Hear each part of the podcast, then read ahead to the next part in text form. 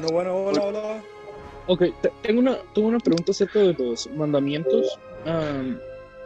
Cuando queremos dar nuestra opinión, ¿en dónde, en dónde vamos a, a poner el texto? ¿En el grupo de general? Claro, que yo lo tengo aquí activado, así que cada vez que alguno quiera agregar algo lo voy a ver yo. Y le voy a dar... Ok, perfecto. Vale. Buenas, buenas. Buenas. ¿Se me escucha bien? Sí, bro, que sí, se te escucha bien. Al fin Ah, llegó el mandamás. Hola, ¿me escuchan? ¿Quién habló, perdón? Hola. Hola. Ah, ¿A quién se le escucha con eco? No escucho a ninguno. De momento no. Eh, ¿Alguien escucha la cancioncita del Sobitel? Mm, no. No. No, no. Ah, ok, menos Ah, mal. ok, menos No sé, No no sé. A ver un segundo. Oreja dije, Oreja dice que no se le escucha. Yo escucho a uno con eco. Sí, a lo mejor es Sí, Oreja también. seguramente. Oigan, si se me escucha raro es porque estoy desde mi celular y no desde mi computadora, porque mi computadora no sé qué tiene, pero no, no, no deja que la entrada de audio. Estamos igual. Eh, elimina System 32, a ver si funciona. Hostia. No, tranquilo, bro, que no pasa nada. Ah, yo de momento te escucho bien. Perfecto, perfecto. Vale, a ver, entonces, ¿cuántos somos? A ver, somos Bandicoot, Critic, Broke, Frippy, Lobo, Oreja y Superman. Eh, Frippy, ¿sabes si Daniel va a entrar al final? Eh, Dani me mandó antes un mensaje de Telegram diciéndome que estaba sacando al perro, pero que iba a intentar llegar lo más pronto posible. De acuerdo.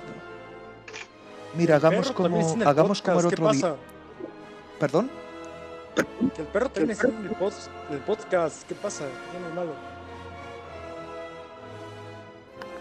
Cierto, los, los perros pueden salir en un podcast.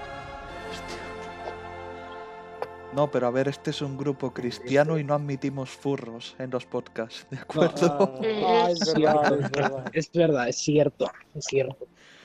Solo A ver. reptiles. A ver, repito.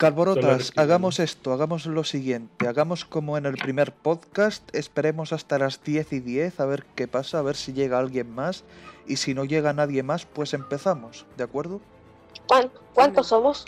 Somos ¿Tienes algo preparado, ocho. Handstorm, o, o solo Ah, es previsión? ¿Cómo, perdón? Pues es que dices que si, alguien- ¿Cómo? que si tienes algo previsto o solo está siendo precavido. Las dos cosas, o sea, ya la, ya la temática del podcast ya la tenemos craneada, como ya, ya sabrás, pero también no te voy a mentir, tampoco tengo un super guion aquí a mano, así que vamos a Hombre, ir, pues- como dice el Express, vamos a dejar que nos lleve el viento, supongo. ¿Cuál, ¿Cuál será el tema de hoy? Los juegos Arkham los, y las películas los de juegos de Spider-Man. Arkham y... Eso, eso exactamente. Uf, yo quiero hablar del Arkham Origins porque es, uf, muchos como que le tienen odio al Arkham Origins. Sí, sí, pero claro, hagamos lo que propuse en el tema de los mandamientos y vayamos eh, poco a poco, o sea, por turnos, Pasa por turnos. ¿de acuerdo? Oigan, oigan, oigan, la película animada eh, el, eh, Batman Escape Arkham eh, también está en el universo del Lo Arkhamverse. que, lo que, lo que habla más bajo, por favor, que mis oídos me están reventando. Sí, sí, Ah, ah, por perdón. favor. Perdón que está, que estoy muy, que está muy cerca porque como tengo audífonos eh, y no es directamente como en la computadora que del anterior podcast. ¿Ubican el meme de Shrek sentado en la cama llorando? No, más o menos. Bueno, bueno, sí. Sí, soy yo. Creo que cuando lleguemos a esta parte del, del podcast donde estamos hablando de Arkham, así voy a estar yo porque no he jugado ninguno. Pero habrás visto videos en YouTube, ¿no? No sé, yo jugué el primero y el Origins. Ah, espera, espera, sí jugué uno, sí jugué uno. ¿Cuál? Durante unos 15 minutos, no sé, estaban mis primos con su Xbox, tienen no sé cuántos juegos instalados. Yo dije, de pues. y le dije, a ver, me, me- dejan jugar uno de Batman, me pusieron uno. Empecé a, empecé a jugar una misión del pingüino, pero olvidé que soy un manco que pierde en los tutoriales de Mega Man y me mataban. Así que. Luego. Cuenta si, nomás jugué el de NES. ¿El de NES? Ah, Sí. ¿Ves? Supongo. No sé. No sé, pero ese juego es viejísimo, tío. Voy Pero a bueno, en serio. es bueno. Voy a repetir mi, mi pregunta porque se, se me escucha muy alto y nadie me la respondió, pero eh, Batman. Escape Arkham eh, está en el universo del Arkhamverse o no? Sí, Sí. antes de Yo creo que sí. Antes de Asylum, ¿no? Mm, Sí, antes de Asylum. Después de Origins y antes de Asylum, así es. Mi arte O sea- favorito. O sea, pero eh, en esa película aparece el Capitán Boomerang. Eso significa que él está en el... que podríamos tener un Flash, por así decirlo, porque eh, el Capitán Boomerang está directamente relacionado con Flash. Hombre, pues si está Superman en el Claro. de referencias en Metrópolis, supongo que debe estar Flash. Aparte está Central City, con lo cual es posible que sí. Maybe. A ver, aquí Freepy dice que no habremos de golpe. ¿De acuerdo? ¿Ves? Ya, ya está pasando más o menos lo que pasó en el primer podcast, así que cuando vayamos a empezar, ahora voy a leer de nuevo los mandamientos, los, do- los 24 mandamientos, para que queden claro. Y no vuelva a ocurrir lo del otro día, ¿de acuerdo? ¿Verdad que los 10 De acuerdo. mandamientos es bonita? Los... Sí. Hombre, bonita yo. Bonita. No, no lo voy a decir. No lo voy a decir. No lo voy a decir. XD. XD. Joder, pobre oreja, tío, no se le escucha, tío. Me, pa- le pasé igual que a mí en el anterior podcast. Sí, es verdad, he notado ahora de que Superman puede sabrar al final. Un Sí, desarrollo sí, de me personaje espectacular. Hombre, de pasar a cuando ya entienden el punto. Oigan, Critic se encuentra por aquí. Se encuentra aquí. Sí, está aquí, lo que pasa es que Sí. está muteado. Tiene... No. Vale. Intentó hablar hace un rato, pero no le hemos dejado. Por ahora todo más civilizado que en el anterior. Más o menos. Sí, lo que dice Frippy, más o Hombre, no menos. me acuerdo de una vez en la que me metí y mis oídos se reventaron cuando todos empezaron a gritar tímpanos. Marvel no es cine, según Martín. Una duda. ¿Alguien ha leído el tomo nuevo que sacaron de la Liga Justicia Oscura? No, No. No. No lo he querido leer, pero no lo encuentro aquí por donde vivo. Es que yo el otro Hola, hola, ¿se me escucha? Hola, ¿se me escucha? Sí, sí, bro. Ay, sí, oreja, sí, ¿Quién sí, habla? escucha. Amén. ¿Se me escucha? Eh, orden. Eh, ¿Es oreja? Sí, Hola, Ah, hola oreja. bien. Bienvenido. Técnicos. Saludos. Vale. De acuerdo, Calborotas, ya son las 10 y 10, ahora mismo son las 10 y 10, así que ahora lo que voy a hacer va a ser mutearos a todos por unos minutos para ir introduciendo el tema y cuando haya Adiós. terminado, cuando haya terminado de explicar lo, lo que tenga que explicar, eh, que el primero que tenga que decir algo lo comente en general y lo desmuteo, ¿de acuerdo? Porque así vamos Pero en primero orden. vienen las recomendaciones. Sí, pero uno por uno. Ah, claro. Claro, porque si nos ponemos aquí a recomendar entre todos va a haber un caos de nuevo. No porque pensaba que te referías a, a otra cosa. Olvídalo, prosigue. No, no, de acuerdo. Dame unos Oye, segundos para ir muteándoos a todos, a ver. A ver cómo va esto, Bien. tío. Friki. Oreja y por último Superman. Vale.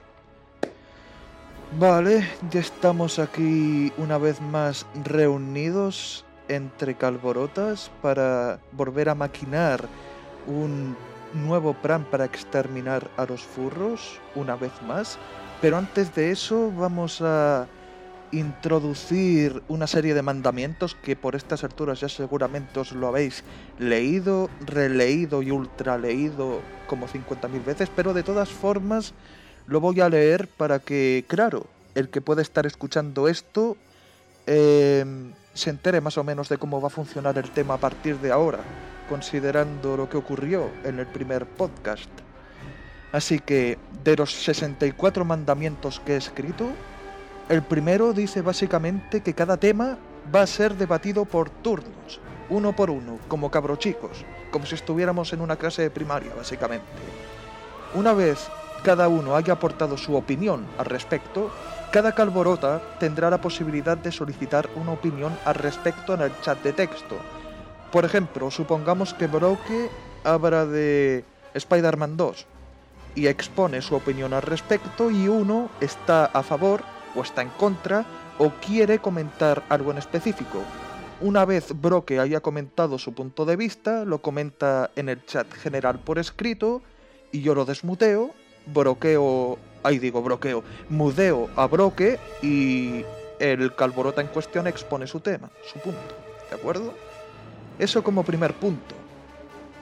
Como segundo punto, cuando un calborota haya terminado de hablar, dirá la palabra corto que dará permiso al administrador o a otro usuario de tomar la palabra.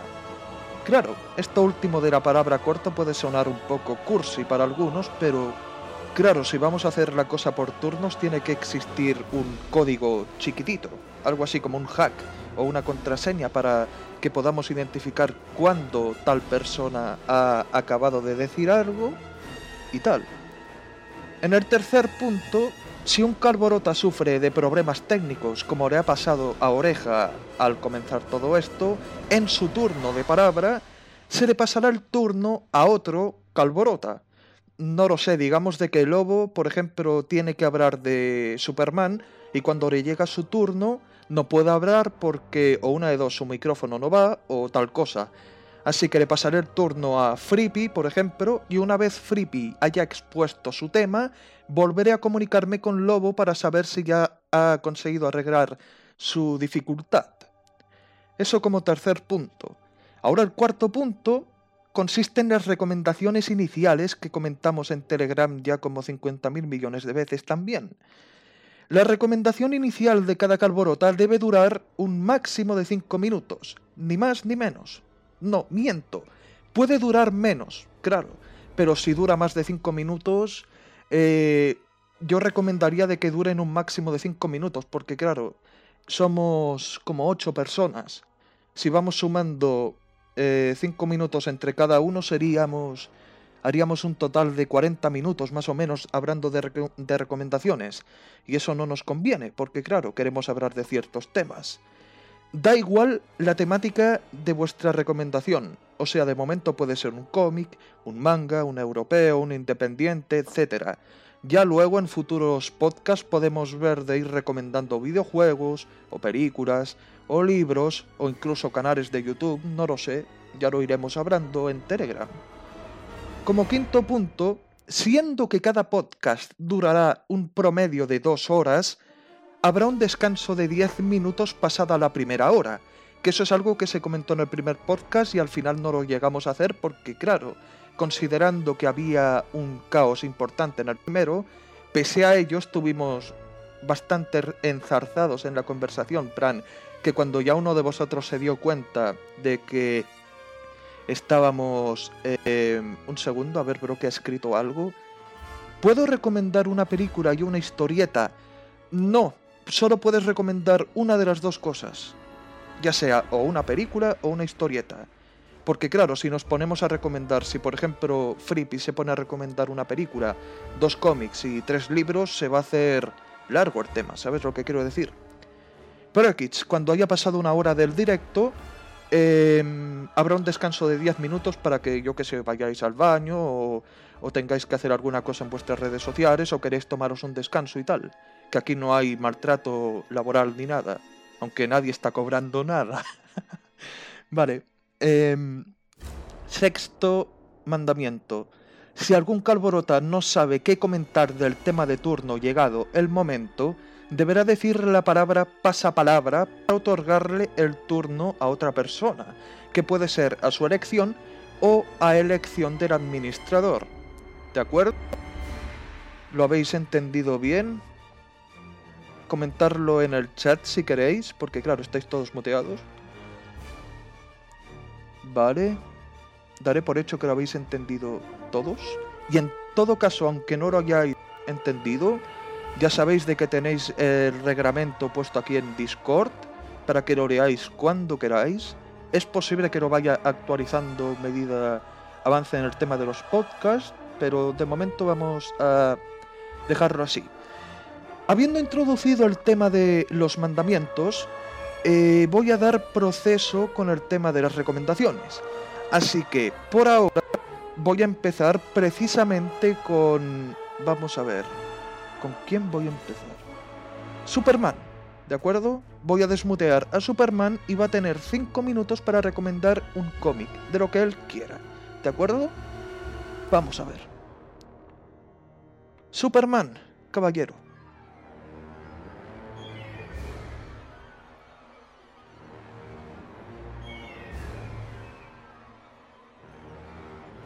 Puta, ya lo volvió a matar Zack Snyder.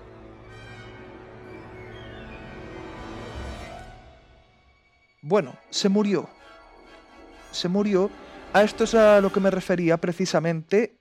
En caso de que estemos metidos en algo, ya sea en un debate o en una recomendación, y ocurre lo que, lo que ha pasado ahora, que ha sido la muerte inesperada de Superman, voy a cederle el paso a otro Calborota. Y una vez ese Calborota haya terminado de recomendar su librito, voy a volver con Superman en este caso y proseguiremos con él.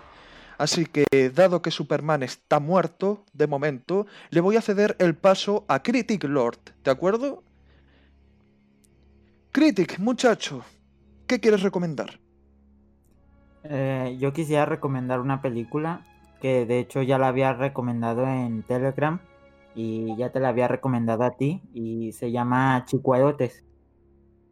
Entonces, bueno, esta es una película mexicana, pero a diferencia de otras películas que sacan que casi siempre son como comedias románticas, esta película trata más o menos de la vida mexicana y cuenta la historia de dos chavos que viven en situaciones económicas muy bajas y aparte se han, criado de muy mala forma. Entonces estos chavos eh, son asaltantes, rateros, eh, groseros y todo eso. Entonces llega un punto en la película en el que ellos ya se quieren largar de su pueblo, por lo que deciden secuestrar a un niño. Entonces de ahí la película se empieza a, desenvolver y a desarrollar de una forma en, en, la que tú comprendes los puntos de los chavos, pero a la vez como que los odias y es muy interesante esta película. ¿Eso ha sido todo, Critic? Mm, Pues sí. Vale, de acuerdo. Te voy a mutear otra vez. Y voy a cederle el paso a Superman a ver si está. si ha resuci- resucitado. Superman, ¿qué te gustaría recomendar? Bueno, pues yo lo que quiero recomendar. Habra- ah, ¿Puedes hablar un poquito más alto, por favor? Ah, sí, perdón. Sí, sí, no pasa nada. Bueno, yo lo que quería comentar eran los cómics de Left 4 Dead, los de sacrificio. No, no sé si los hay jugado Left 4 Dead. Se te escucha, se te escucha un poco bajo, o sea, puedes tratar de hablar un poquito más alto, por favor. No sé, es que es cosa de mi micro, perdón. Ah, vale, vale, no pasa nada. Perdón, bueno, lo que decía es que yo, yo quiero recomendar unos cómics de Left 4 Dead. Es el juego donde va, donde matan hordas de zombies. Ujú. Si lo han jugado, ¿no? Bueno, este juego, este juego tiene unos cómics llamados El Sacrificio, los cuales tra- tratan de la vida de los supervivientes antes de la infección del juego. ¿De acuerdo? Y están guapos para lo que... Están guapos para el juego bien lore y cosas así. Hay cosas de la gripe verde. No cosas por ese tipo. Están buenos para mí, al menos. Son disfrutables. Y tienen un dibujo bastante bueno. De acuerdo, Superman. Te voy a bloquear un segundito para cederle el paso a... A ver. ¿Broque? De acuerdo, vamos a ver, Broque. Broque, muchacho, ¿qué te gustaría recomendar a los calborotas aquí presentes? Eh, bueno, eh, yo planeaba eh, recomendar mm, eh, mm, el Action el Action Comics número 23. Número 23. ¿por El? Action el número 23 porque es la primera aparición de Lex Luthor. Mm, Es que, como ustedes saben, yo estaba haciendo las respectivas reseñas casi en, donde las encontraba en línea sobre Action Comics. Y usted, como ustedes saben, me- tarde o temprano iba a llegar al Action Comics número 23, que es la primera aparición del Lex Luthor. Esta la recomiendo por, por tres simples razones. Primero, porque del 23 para atrás eh, son de regular a basura. Son cómics simples, no, no ofrecen nada, aparte del Action Comics 1, que, que la historia es simple, pero en cuanto a historia, en cuanto a momento histórico, no lo es, ustedes saben, ¿no? Eh, pero el Action Comics 23 yo creo que ofrece la trama más redonda. Eh, el villano que es Lex Luthor, que ahora que se le acredita solo como Luthor, es bastante decente, deja las bases eh, afiladas para, para, para su enemistad con Superman a lo largo de los años, ¿no? Como saben, es su mayor enemigo. Eh, también ofrecen una proto-kryptonita, que es un rayo que le dicen rayo verde, que no es eh, la kryptonita en sí, pero debilita a Superman de una manera bastante considerable. Y eso, porque como fanático de Superman considero una historieta bastante decente y si tú eres fanático del personaje de Lex Luthor es muy recomendable. Corto. De acuerdo, bro, que muy buena recomendación. Precisamente yo tengo ese cómic en físico, veré si algún día lo puedo eh, mostrar en el canal. Ahora que Bro ha recomendado su producto, vamos a cederle el paso a Frippy, ¿de acuerdo? Frippy, ¿qué te gustaría recomendar? Eh, pues se me escucha bien, ¿no? Así es.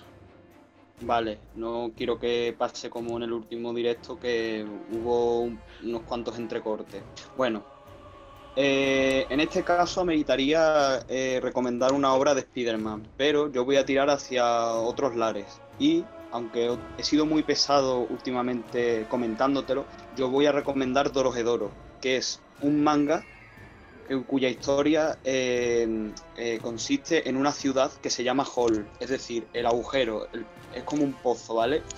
Eh, donde habitan unos magos eh, y esa ciudad la usan como un campo de entrenamiento, pero los magos no son los típicos que veríais en un manga o un anime de, turno. Entonces, el protagonista se llama Caimán y literalmente tiene cabeza de caimán. No es un furro, pero eh, tiene su explicación. Eh, bueno, pues el tipo eh, está buscando a quien le convirtió en caimán. Y entonces, cuando abre la boca, tiene un individuo dentro que asoma la cabeza y mira el rostro de la persona que tiene enfrente y le dice a esa persona que no es eh, la persona que busca. No sé si me explico. Entonces, el tipo está buscando a quien lo convirtió, pero nunca lo encuentra. Entonces, se enfrenta a mercenarios, se enfrenta a brujos, se enfrenta a quelarres, pero mm, resulta que no halla a la persona que realmente le hizo daño y le fastidió la vida. Eh, lo acompaña una chica eh, de cabellos rubios, pero bien mamadota, que se llama Nikaido, y tiene un local de donde vende un producto que se llama Hyotsas. Eh, entonces lo ayuda a desenmascarar una trama que ocurre en un gremio de brujos que posiblemente estén implicados en, en un complot que hay, en una, en, digamos, en, un, en una serie de pruebas que van a hacer anualmente, una serie de pruebas que hacen a los gremios, y a su vez eso podría estar conectado a la trama del protagonista. El problema es que el universo está repleto de cosas cada vez más bizarras, entonces no todo es lo que parece de primeras. Como he dicho, puede parecer el típico manga anime que trata de magos, gremios, se enfrentan, es muy isekai, pero no es un isekai en sí, eh, es más bestia. De hecho, mm, como referente, y yo creo que con esto termino, eh, os puedo decir que tiene muchas referencias a la saga de Evil Dead. Y con eso os digo mucho, y no es broma. Tiene referencias al Necronomicon, tiene referencias a poseídos, tiene referencias a diversas criaturas que se mencionan. No quiero decir que esta historia ocurra en una especie de multiverso dentro de Evil Dead, pero te quiero decir que posiblemente la mangaka, que es una mangaka, es una chica, pues posiblemente sea fan del slasher y del gore de los años 80-90 y posiblemente haya tomado inspiración de algunas cosas para hacer su propia obra. Y en fin, un must-have que yo creo que sinceramente recomiendo y que vale mucho la pena leer en físico y si no puedes permitírtelo porque no lo tienes licenciado en tu país o, o no te llega el dinero, pues eh, online hay muchas páginas que lo tienen y sinceramente es una lectura que vale mucho la pena. Con eso termino. De acuerdo. Un homenaje a Posesión Infernal, pero en manga. Así que si os interesa, ya sabéis, Doro se llamará obra. Listo, ahora que eh, Frippy ya ha comunicado su opinión, le toca a Lobo, a Lobin. ¿Qué nos recomiendas? Hola, Hola Lobo. Así es. que nada. Bien. La verdad no sabía qué cómic recomendar. En, pues en el momento que dijiste que una opción podría ser un manga, se me ocurrió este. Es un manga de horror llamado Ibitsu, que lo leí hace ya varios años. Y tenía planeado hacerle una review en mi propio canal, pero creo que ahora es un buen momento para hacer uno también. Es sobre... Bueno, a ver, en resumen. Si conocen a alguien que es liconero, denle ese manga y se les va a quitar el Visions, ¿eh? Creo que es una muy buena cura para, eh, para esa terrible enfermedad que asusta tanto joven por ahí. Es una especie... a ver, traten de mezclar el concepto de, una hermana menor con un como ese tipo de maldiciones que te van persiguiendo a lo largo de tu vida hasta que te degradan mentalmente y con la, el y con la apariencia visual de una de co- como una Samara, sí, supongo que todos tienen ese imagen mental, ¿no? De la niña con harapos y cabello largo. Sí, sí. Ok. Y la historia se va, va yendo en un crescendo todo el tiempo. Y tiene dos pequeñas mini historias que no tienen nada que ver con la trama principal, pero eh, me parecen buenos sketches para dar un respiro del, de, la, de la historia central, ya que en un momento ya sientes que. Pausa, por favor, déjenme terminar todo lo que está ocurriendo. Pausa, por favor. Así que esa sería mi recomendación por ahora. Ibitsu. De acuerdo, Lobin, Ibitsu, Ibitsu. Nunca había escuchado hablar de ese manga, pero si lo recomienda el Lobin, tiene que estar bueno y ojalá que lo llegue a recomendar o a analizar en su canal, porque claro, si es tan desconocido como parece ser, si, lo, se- si se lo pone a comentar, le podría ir bien, creo yo. Vale, vamos a ver, quedan tres. Bandicoot. A ver. Bandicoot, muchacho, ah. ¿qué quieres recomendar? ¿Se me escucha bien? ¿Sí? Perfecto. Bueno, el día de hoy les quiero recomendar una película de, principalmente conocida por ser uno de los exponentes más grandes del cine de serie B ochentero. Esta película, eh, tal vez muchos la conozcan, tal vez otros que podrían ser una gran mayoría no, pero la, la película se llama El Vengador Tóxico. El Vengador Tóxico o The Toxic Avenger es una, una mezcla de varios elementos que no creerías que, que podrían mezclarse de, de cierta manera. Es agarrar al monstruo de Frankenstein, ponerle una voz seductora y además convertirlo en un héroe. Todo esto mezclado con mucha sangre, sexo y tripas, muchas tripas. Y es increíble que en esta película eh, no solo mezclen todo esto, sino que a su vez hagan un importante mensaje sobre la contaminación y lo que las personas hacen para evitarla, o sea, nada. Y es un tema que eh, pues sigue todavía calientito, salido del horno a pesar de los años, porque en verdad no nos hemos concientizado como se debería acerca del tema. Como les digo, es una película increíblemente divertida que podría ser catalogada como un tan malo que es bueno. Y la verdad, yo la recomiendo bastante. Ah, no te recomiendo que estés comiendo mientras la ves, eso sí. Pero prepárate para mucha diversión, mucho, muchos elementos bizarros, y total, una experiencia única si es que no solo te gusta el cine gore o de terror, sino el cine de superhéroes. Porque esto es algo curioso, pero el Vengador Tóxico, al fin y al cabo, se convertiría en uno de los superhéroes más poco convencionales que podrías encontrar. Corto. De acuerdo, Bandicoot, muchas gracias por tu recomendación, bastante buena, de hecho, porque claro, como verás aquí en el chat, todo el mundo, te todos los carborotas te han empezado a aplaudir la recomendación. Yo honestamente pensaba que ibas a recomendar algo tipo eh, Maniac, la de los 80, pero es una muy buena recomendación, sin duda alguna. Ya veremos si algún día llegamos a debatirla aquí en un podcast o inclusive en el canal, no lo sé. Penúltimo, Daniel. Vamos a ver. Daniel, muchacho. ¿a, cuál se refiere? Eh, tienes cinco minutos para recomendar un cómic de lo que tú quieras. Yo no.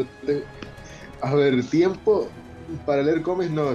Sí, lo estoy aprovechando para leer otras cosas. Pues bueno, lo que quieras, un cómic, un manga o una película. Bueno, no bien libro lo que leo últimamente ahora, como tú ya sabrás. Pues, no sé, el libro que yo estoy leyendo tiene que ver. Espera. ¿Soy yo o os como que si mi voz se escucha como retrasada? Sí, sí, más o menos se te escucha como retrasado. La voz, digo. Sí. No, no incluso con los auriculares. No, ah.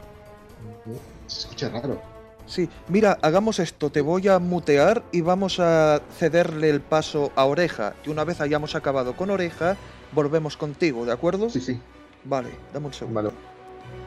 Vale, vamos a ver.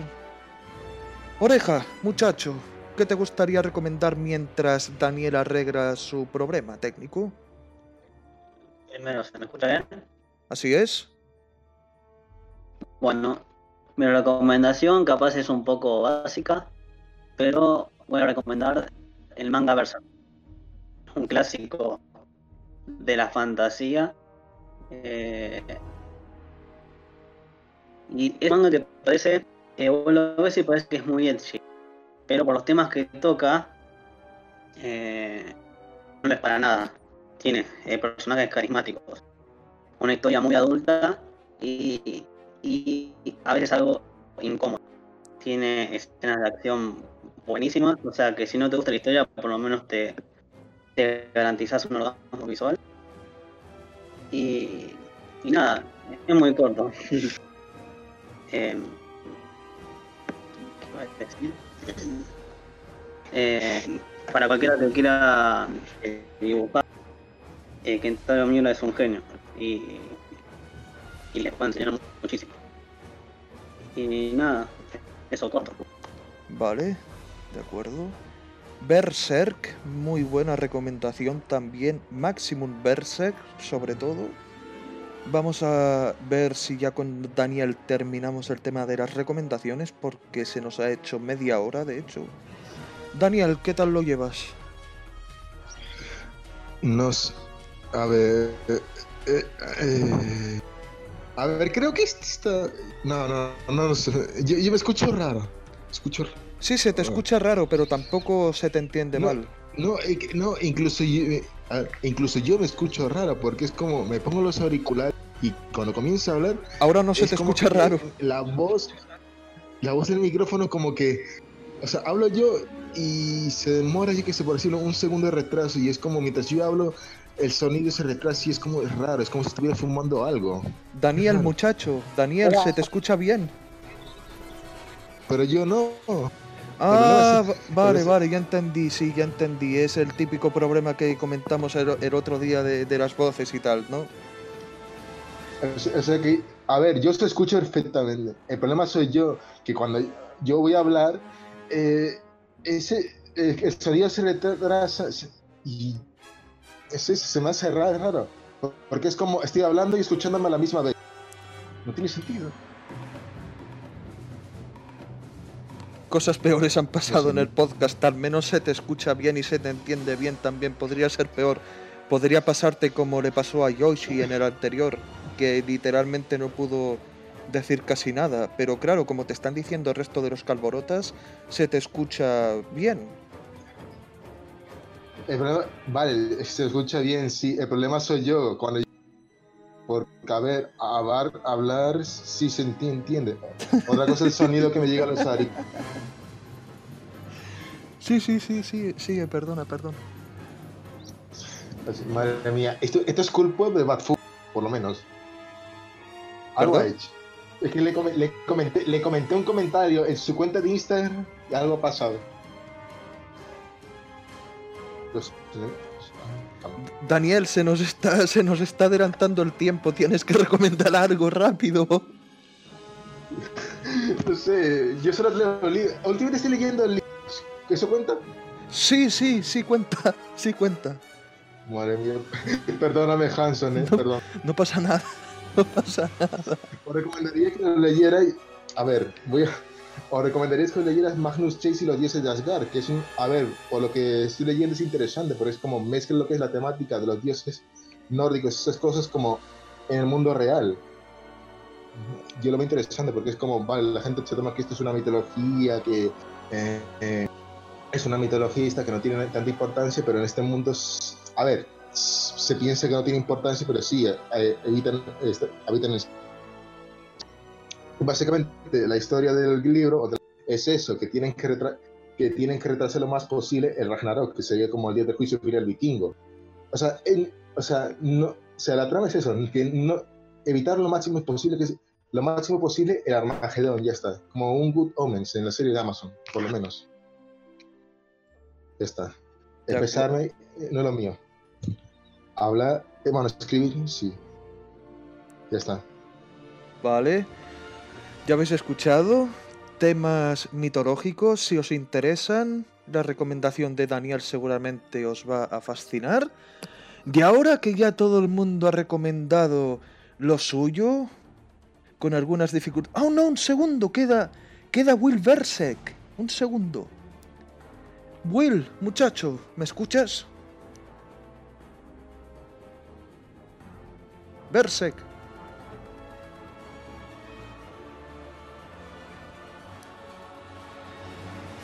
Se nos ha muerto otro calborota. Berserk no escucha.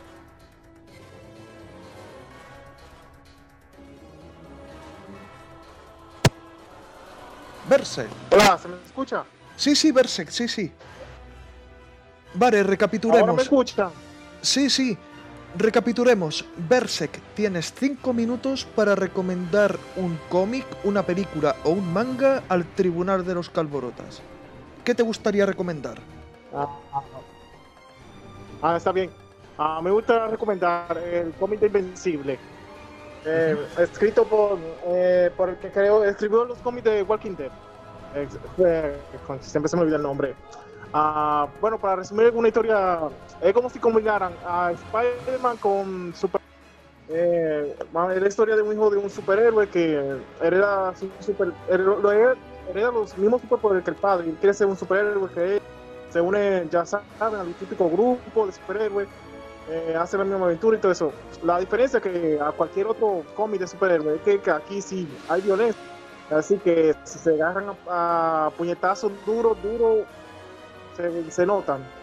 Ah, así hay mucha violencia gráfica y si una zona en medio se zona, pero el manga es muy entretenido muy divertido. Tiene eh, muchos momentos en donde el protagonista, digamos, eh, la caga, la caga grande porque eh, eh, ustedes ven como en, en los eventos de Marvel, donde se talla entre héroes y villanos en las ciudades y nadie muere, aquí sí, aquí sí mueren gente y te lo dejan claro. Ah, Se, se me había descargado el teléfono y se me había olvidado de cargar algunas imágenes para que lo vieran, pero si van a Google Imagen y lo buscan, o en YouTube, y ahí lo van a ver. Yo, es mi recomendación para el día.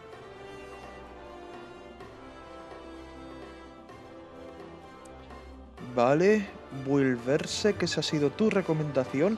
Y ya con tu recomendación ya hemos terminado la tanda de recomendaciones de los Calborotas. Bastantes recomendaciones de calidad, de, de hombres de cultura.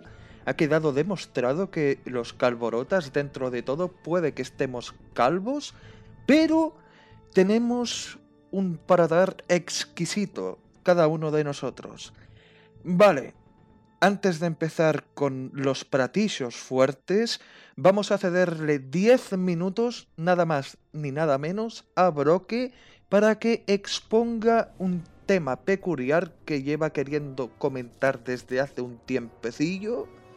Así que le voy a ceder la palabra a Broque y recuerda, Broque muchacho, cuando hayas terminado de decir lo tuyo, di corto, ¿de acuerdo? Di la palabra corto para que se entienda que has terminado y ya podamos empezar de una buena vez y por todas con la temática fuerte, ¿de acuerdo?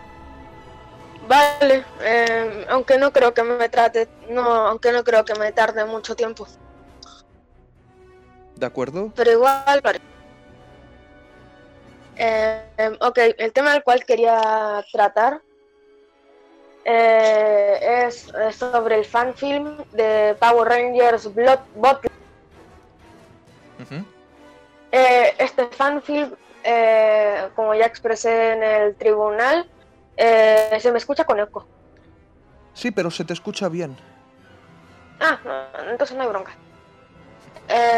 Y, ya, y este fanfilm, como expliqué ya bastante explícito en el tribunal, no me gusta en lo absoluto, porque no representa nada de lo que deberían ser los, los Power Rangers. Porque, porque primero, eh, este fanfilm no fue creado con la intención de ser revolucionario o algo así, li- literalmente fue creado como una burla a las películas edgy de aquel entonces. Eh, no fue creado con la intención de que la gente hasta lo, lo abulara por, por literalmente ser una burla y dijeran que incluso era mejor que la película del 2017. Aquí, de hecho, enfrente mío tengo el fanfilm y lo voy a comentar las partes más importantes, de que primero se pasa por donde no le quepa el sol el canon. Empecemos por ahí, se lo pasa por donde no le quepa el sol el canon, porque no queda claro si hay dos Rangers rojos, Red Rangers, porque se da claro que está Jason y Rocky en el mismo equipo, lo cual es sumamente absurdo, porque Rocky es el, es el sustituto de Jason y, no tiene sentido. También lo de la seriedad y lo de que literalmente tengan armas de fuego para, para en este caso, el imperio de las máquinas, eh, para enfrentarse al imperio de las máquinas, eh, me- no tiene nada que ver con el género al cual están representando, el cual es el tokusatsu, eh, el cual eh, se basa en efectos especiales y así, pero, pero bueno, eh, los efectos están bastante buenos, eso no se lo voy a negar. Pero otra cosa es que los personajes no tienen la esencia que los define. Por ejemplo, aquí en el corto podemos ver a Rocky eh, interrogando a, a la supuesta Kimberly y dicen que Rocky nunca entendió lo que era ser un Ranger y de que él es un, literalmente un traidor y de que lo ofendió al imperio de las máquinas así, cuando Rocky es todo menos un, un traidor o que nunca entendió la idea de los Power Rangers porque primero si hubiera sido así eh, no, no hubiera sido un Ranger por tanto tiempo y segundo el, el, Power Ranger SEO, eh, él pensó que lo estaba reemplazando Jason, pero ahí le dijeron los, su- sus compañeros de equipo que no era así, de que él era un Ranger por su cuenta y de que era bienvenido al equipo tal como es porque es un héroe y tal. Y luego en unos capítulos más adelante, él mismo, él solo se enfrenta al Rey Mondo, eh, que es el rey del Imperio de las Máquinas. Y él solo contra, contra él, que, que- y obviamente el Rey Mondo le partió su madre, ¿no? pero, pero, vamos, Rocky se, se trató de defender porque pensaba que él él debía defender a la, a la Tierra porque los otros Rangers creo que estaban incapacitados para hacerlo. Luego otro tema es de que Jason supuestamente estaba casado con Kimberly. Creo que no hace falta explicar de por qué esto está mal. Y, bueno, también se da a entender de que esa no es Kimberly, de que es Rita, de que eso es otro, el único punto bueno de este, de este corto, pero se lo voy a explicar un poquito más adelante. Luego insultan a Bulky School, eso no es sorpresa, que lo hacen eh, drogadicto, mata a un par de norcoreanos, eso ya eh, redundarse mucho en el tema. Luego podemos ver, esto me pareció bastante una falta de respeto, deje de que se metieran en la vida de los actores personales para representar a los personajes. Por ejemplo, David Joss es un actor homosexual y quisieron representar lo mismo aquí con Billy. Eh, Quisieron hacerlo supuestamente más serio, pero me parece una verdadera falta de respeto y más sabiendo la, la historia que tuvo que pasar David Joss para aceptarse. Lo mismo con Trini, aquí dicen que Trini murió eh, ju- justo como pasó con Tu y Trank, y eso la verdad es que me pareció un poquito bastante falta de respeto. Y, ya aquí llega Tommy, lo cual es bastante, bueno, Tommy no creo que hace falta decirlo porque está mal. Eh, pero bueno, aquí podemos ver de que Rita estaba detrás de lo con- de, de Kimberly, la supuesta muerte de los Power Rangers de este universo. Pero la Rita de este universo es la mismísima Carla Pérez, que es la que lo interpretó desde la temporada 2 hasta en el espacio. Y eso me pareció un detalle fenomenal, porque nunca había vuelto a interpretar su papel después de en el espacio. Y eso me pareció sumamente remarcable. En lo personal fue la mejor parte de todo el corto. Eh, pero este corto también quería remarcar algo en los eh, dos minutos que tengo, porque me puse una meta de terminarlo en ese tiempo era de que eh, los fanáticos quieren tanto este corto porque les demuestra lo que los Power Rangers pueden ser serios y aunque se ven bastante ridículos porque las, las actuaciones se ven eh, sobreactuadas para representar ese ambiente eh, en exceso que tra- traían esas películas de X de ese entonces. Y esto hace, perdón, hace que los fanáticos adultos dicen, ay, me gustan estos Power Rangers y son los que quiero ver en el programa. Pero estos no son los Power Rangers. Los Power Rangers son eh, personas que son un, un, eh, un ideal a seguir para la gente, de que tienen sus fallos, pero también tienen sus fortalezas, de que ayudan a ser mejores personas a las personas que protegen. Y así, ¿no? Literalmente unas malas personas que tienen trajes de colores y matan a gente a diestra y siniestra. Eh, ergo es una falta de respeto al tokusatsu, a los actores y a la serie en general, al canon. Eh, los trajes y los efectos están chidos, pero no utilizar ninguna maqueta ni, ni efectos prácticos, así que no se puede considerar mucho tokusatsu, aunque tienen efectos a lo Pacific, a lo Pacific Rim, ergo son como kaijus.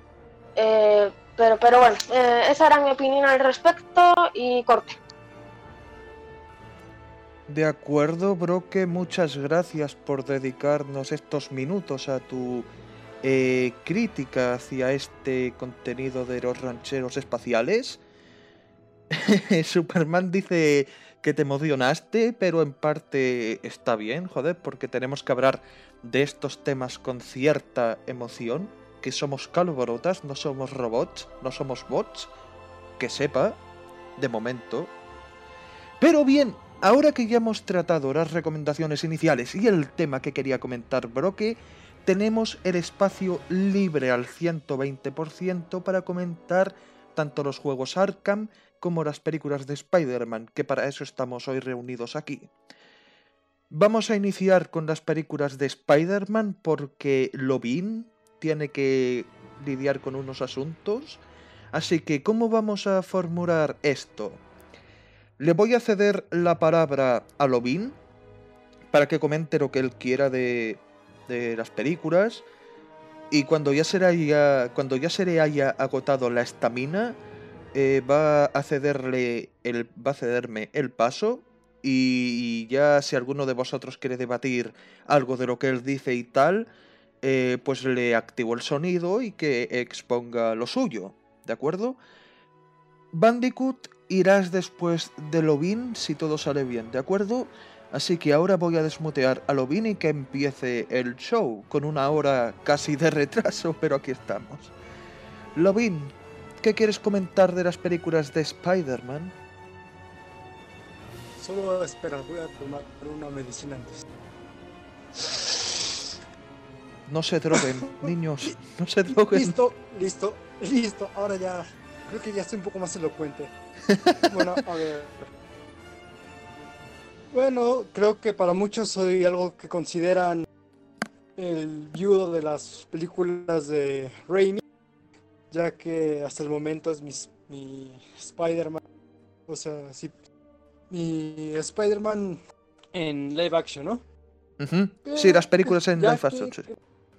Sí, ya que creo que tienen el elemento más destacable de Spider-Man, lo han manejado mejor, que es el elemento de la de una historia dramática, porque aún en las series animadas de los 90 y del 2000 manejaban mucho ese tema del drama y de ciertos conflictos personales que tenía Peter Parker con los demás.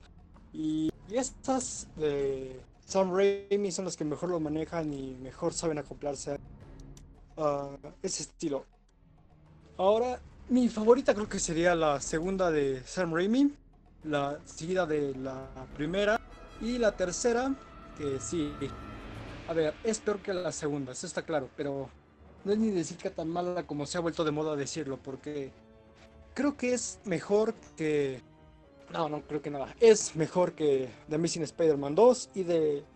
Y que las dos de la saga Home. Porque ya sabemos el problema que tiene Spider-Man, The Amazing Spider-Man 2 y lo- los nuevas de Disney, más que unas películas de Spider-Man, parecen una parodia del propio Spider-Man, de esas que hacen tipo Scary Movie.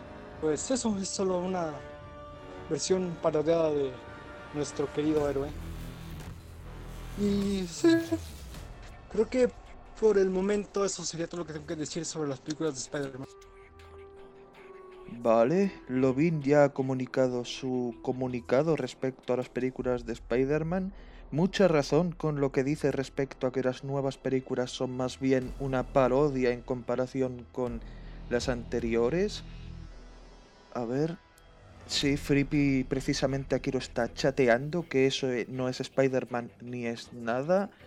Podría ser Spider-Man si se lo propusiera, porque claro, como ya comentamos en el primer podcast, si no recuerdo mal, o tal vez fue en Telegram, cuando se introdujo al personaje en Civil War, tú podías ver a ese muchacho responsable, que estaba preocupado inclusive por si Tony Stark comprometía su identidad secreta para con su tía Mail, en el sentido de que incluso le cerró la puerta de un, de un golpazo con las telarañas para que para recordarle precisamente que no revelase su identidad para con tía May.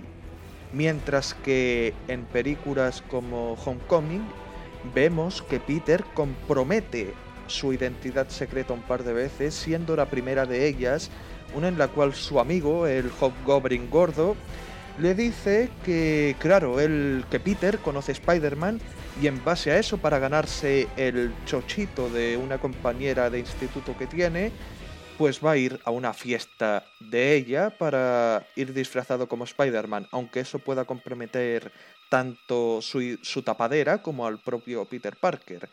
Mientras que el Spider-Man de Tobey Maguire, por ejemplo, rara vez mezclaba el tema de su identidad secreta con su traje, porque por ejemplo, si nos recapitulamos con la primera película, con la escena de Acción de Gracias, cuando están Norman, Harry, MJ y la tía May en el departamento de Harry Peter, podemos ver que Peter estuvo como 10 minutos tratando de esconder eh, el trajecito de Spider-Man para que ninguno supiera precisamente eh, que había llegado recién cuando habían llegado ellos, porque inclusive Norman estuvo investigando el tema un buen rato, hasta que, claro, se aburrió y fueron a comer la comida.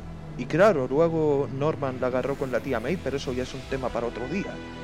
Vale, ¿alguno de vosotros quiere eh, agregar algo a las palabras de Lobin?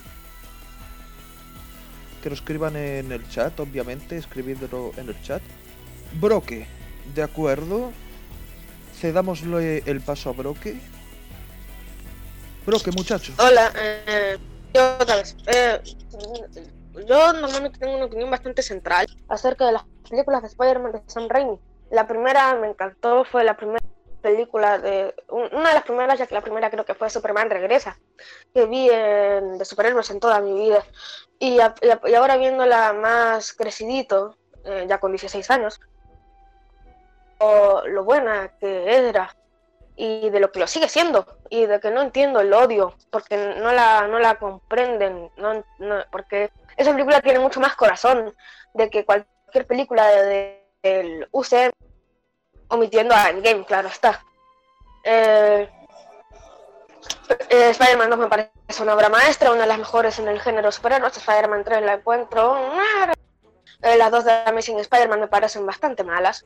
Eh, eh, pero algo que quería remarcar, y era al final de, con lo que estaba, lo que estaba diciendo anteriormente, me- que me parece algo súper interesante, de que al final de Lejos de Casa, de Spider-Man Far From Home, ahí es cuando recién, después de Civil War, ya que Civil War ahí está una versión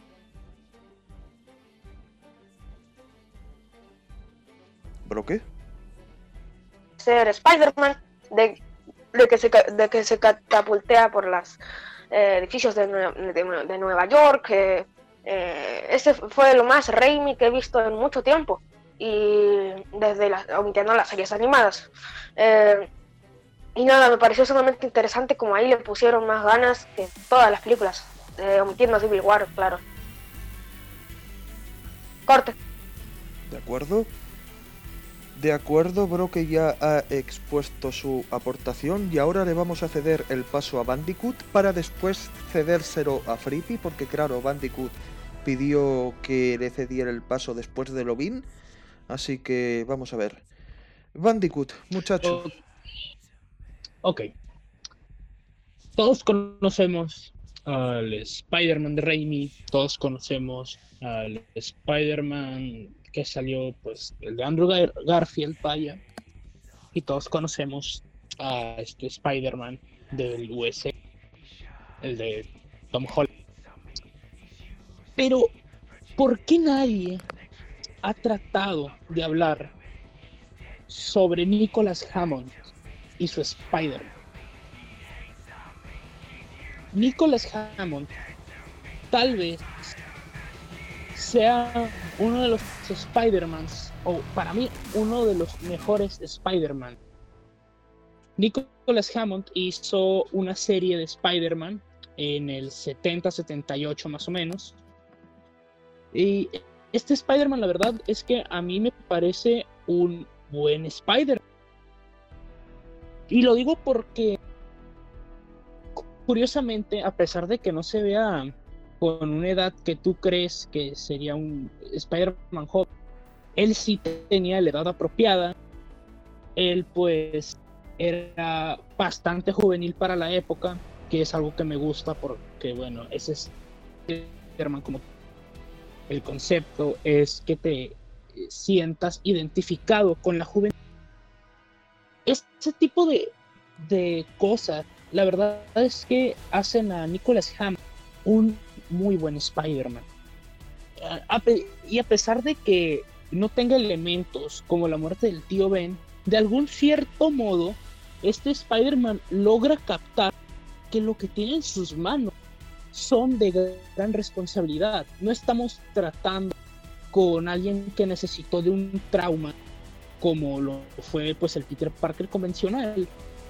Porque, o sea, estamos hablando de una persona que ya tiene una edad pues un poquito más avanzada, un adulto joven más o menos, un poco más adulto, claro.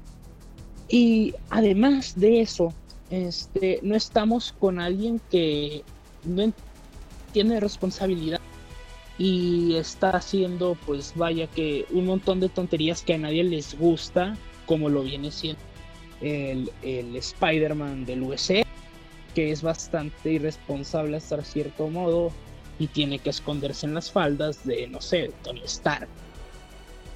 Tenemos a un Spider-Man que en verdad capta, tiene mucho sentido común, es lo sería, sería que el tiempo de esta primera película que hubo para televisión, este, desarrollando otros personajes o desarrollando la historia sin Spider-Man, puede ser un poco aburrido. Pero en verdad, vale la pena ver ese, ese Spider-Man de Nicholas Hammond. Vale mucho la pena y las demás películas creo que siguen ese patrón, ese patrón de centrarse en el misterio que puede ser algo aburrido, pero a su vez en verdad logra hacer un, un gran trabajo, pues captando a, ese Spider-Man, pues que como los comenté, tiene sentido común, sabe sabe que tiene una gran responsabilidad en sus manos y, en verdad me, agrada bastante. Digo, la falta de presupuesto, como, como toda serie de ese tiempo, puede ser en- entendible hasta cierto modo y en verdad es un agregado cutre que lo hace más divertido en algunas partes. En verdad a mí me gusta mucho ese, ese Spider-Man, me agrada bastante. Y en verdad, un Spider-Man que debería tener más notoriedad junto a un Spider-Man japonés o junto a los demás Spider-Mans. En verdad, vale mucho la pena eh, esas películas. Corte.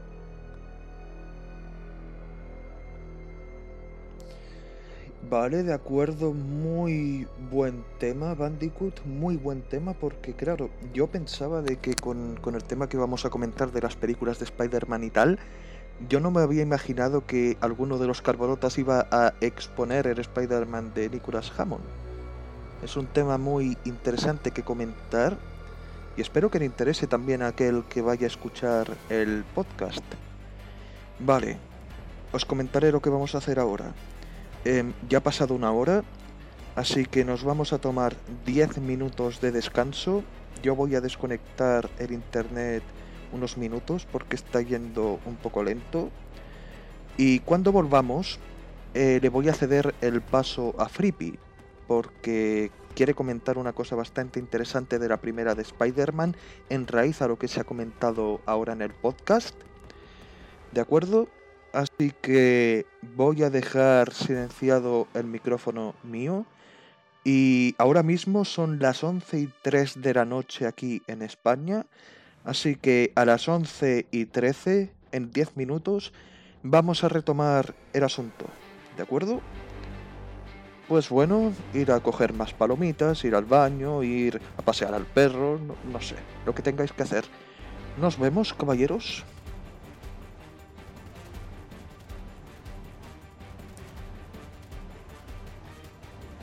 De acuerdo, Calborotas. Retomamos el vuelo con la segunda parte del podcast del día de hoy.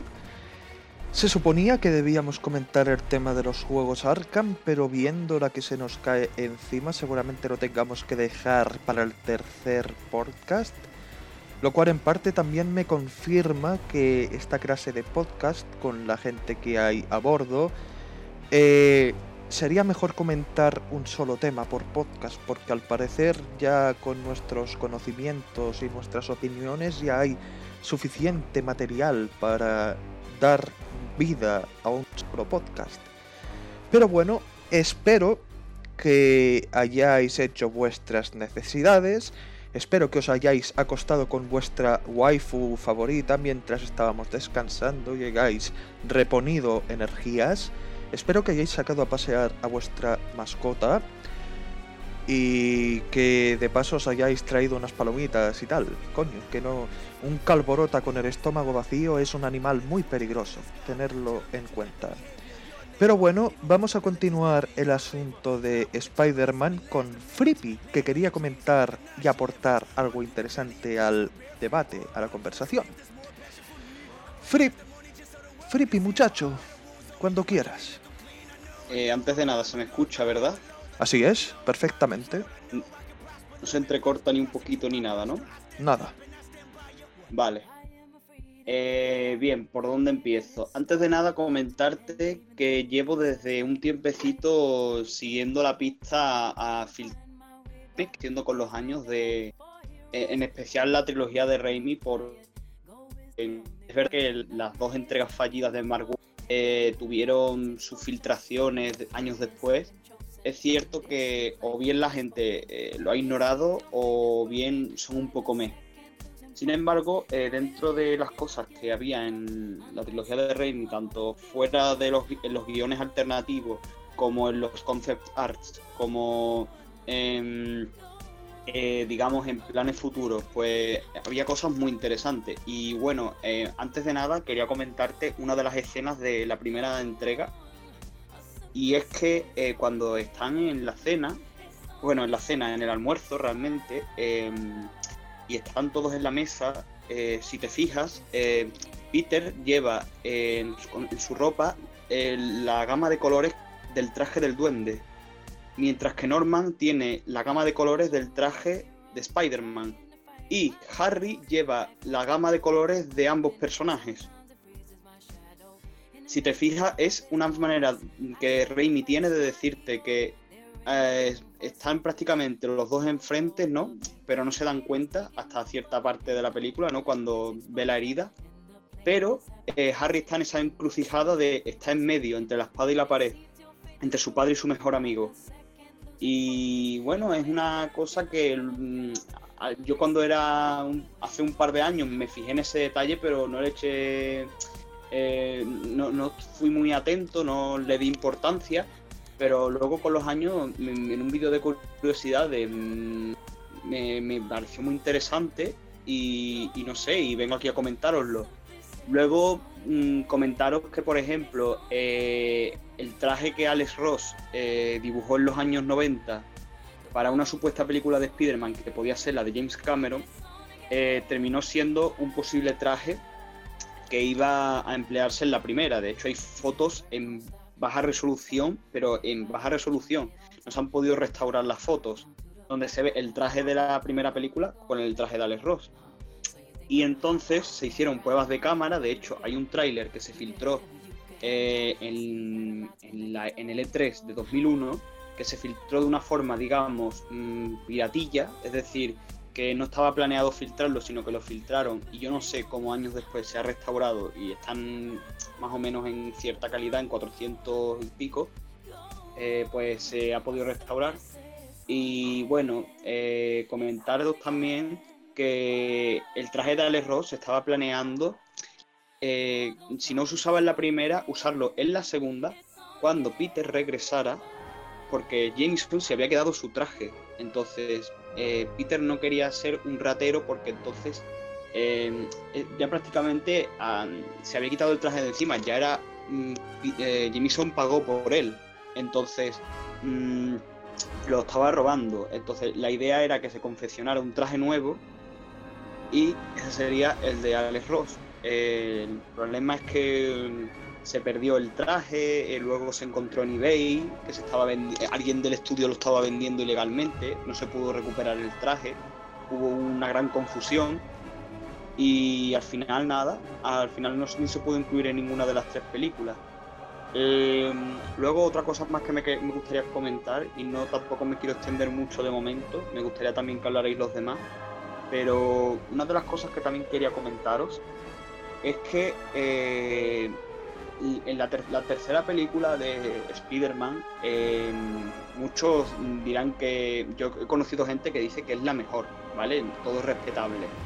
Pero eh, el problema es que hay mm, mucha aglomeración de villanos, muchas subtramas. Incluso hay más que en la segunda. En la segunda se iban resolviendo a cuentagotas, pero en la tercera, eh, aunque se resuelven, notas como mm, algo extraño, algo que no se ha terminado de cocer.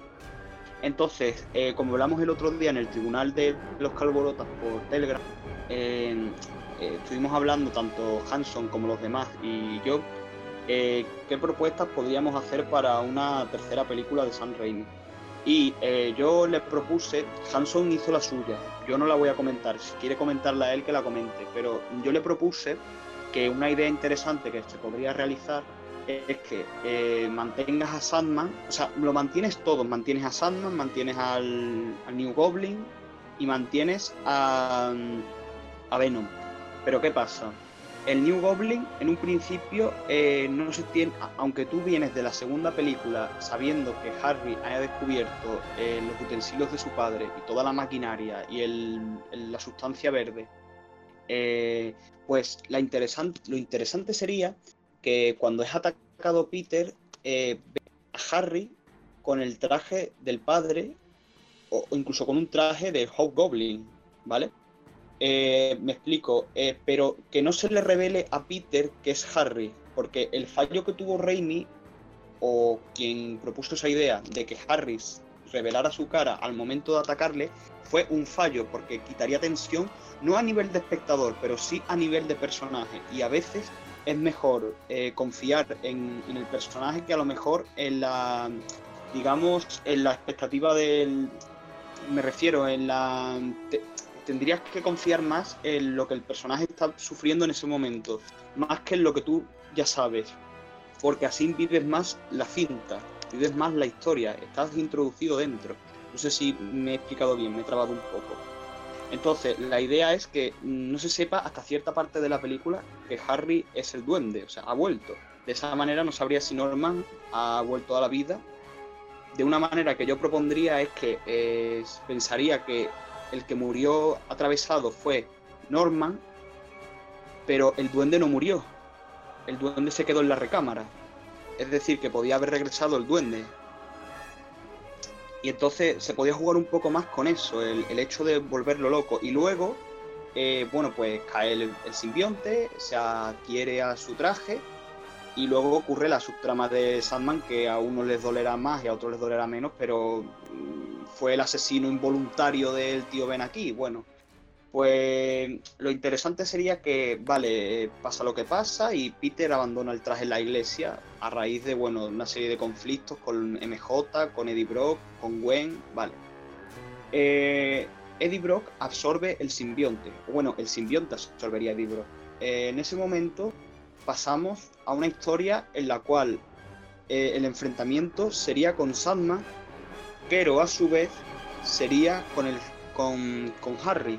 De esa manera, a Venom lo echas fuera de la película y lo reservas o bien para su spin-off que ya llevaba planeado de 2009, o bien para una cuarta película, que sí, que sería interesante ver al buitre, a la gata negra, hay gente que decía al lagarto, a Shocker, a Misterio, vale.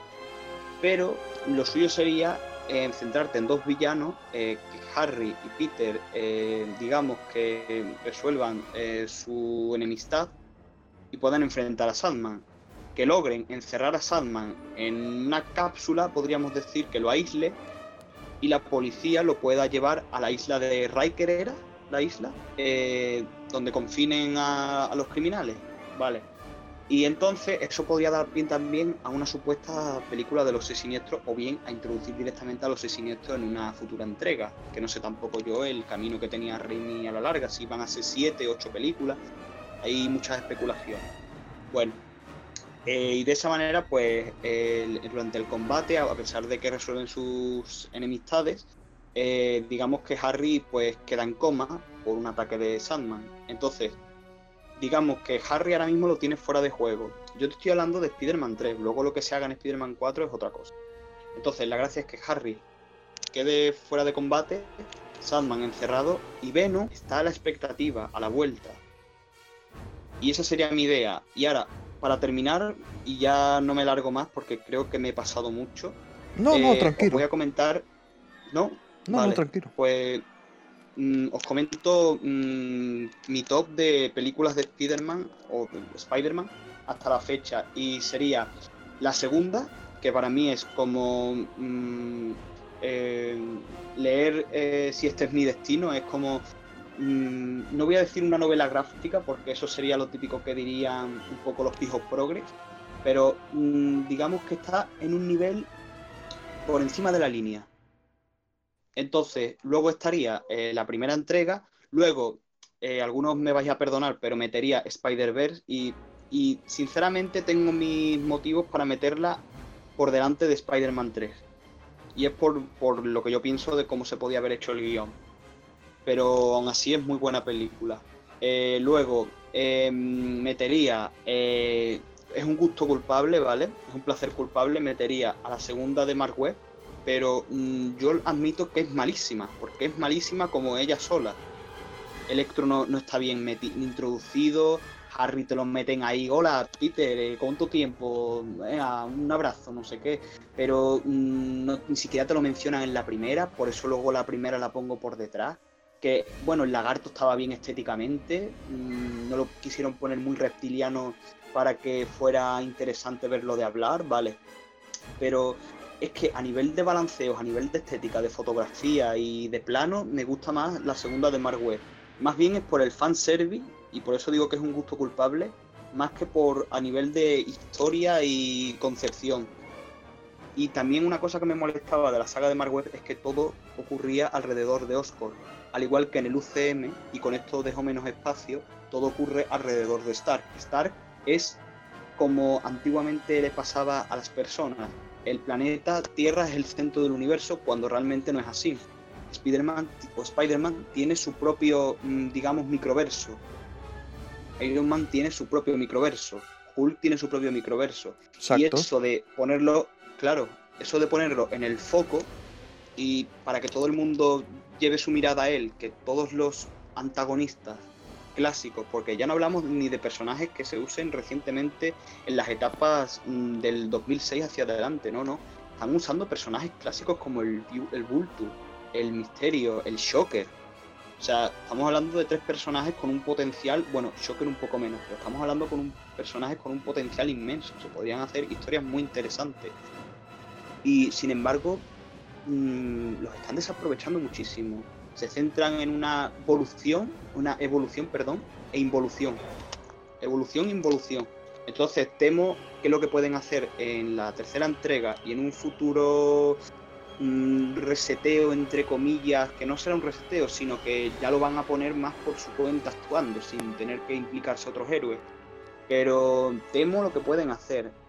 Aunque Hanson, eh, confío en tu teoría de que Misterio, eh, todo lo que hizo al final de la película era una grabación, es decir, era una, una gran mentira. Y todo el mundo se lo, o sea, bueno, todo el mundo, Peter se lo ha creído. Y espero que sea así. Porque veo otras maneras de resolver ese conflicto, pero algunas me llaman la atención y otras no tanto. Y con eso eh, termino. De acuerdo, dame un segundo. De acuerdo, Frippy, temas muy interesantes. No te has extendido para nada porque de hecho llevamos... que no llevamos ni, ni un cuarto de hora casi. No ha pasado tanto rato como, como creías, así que tranquilo, que no pasa nada.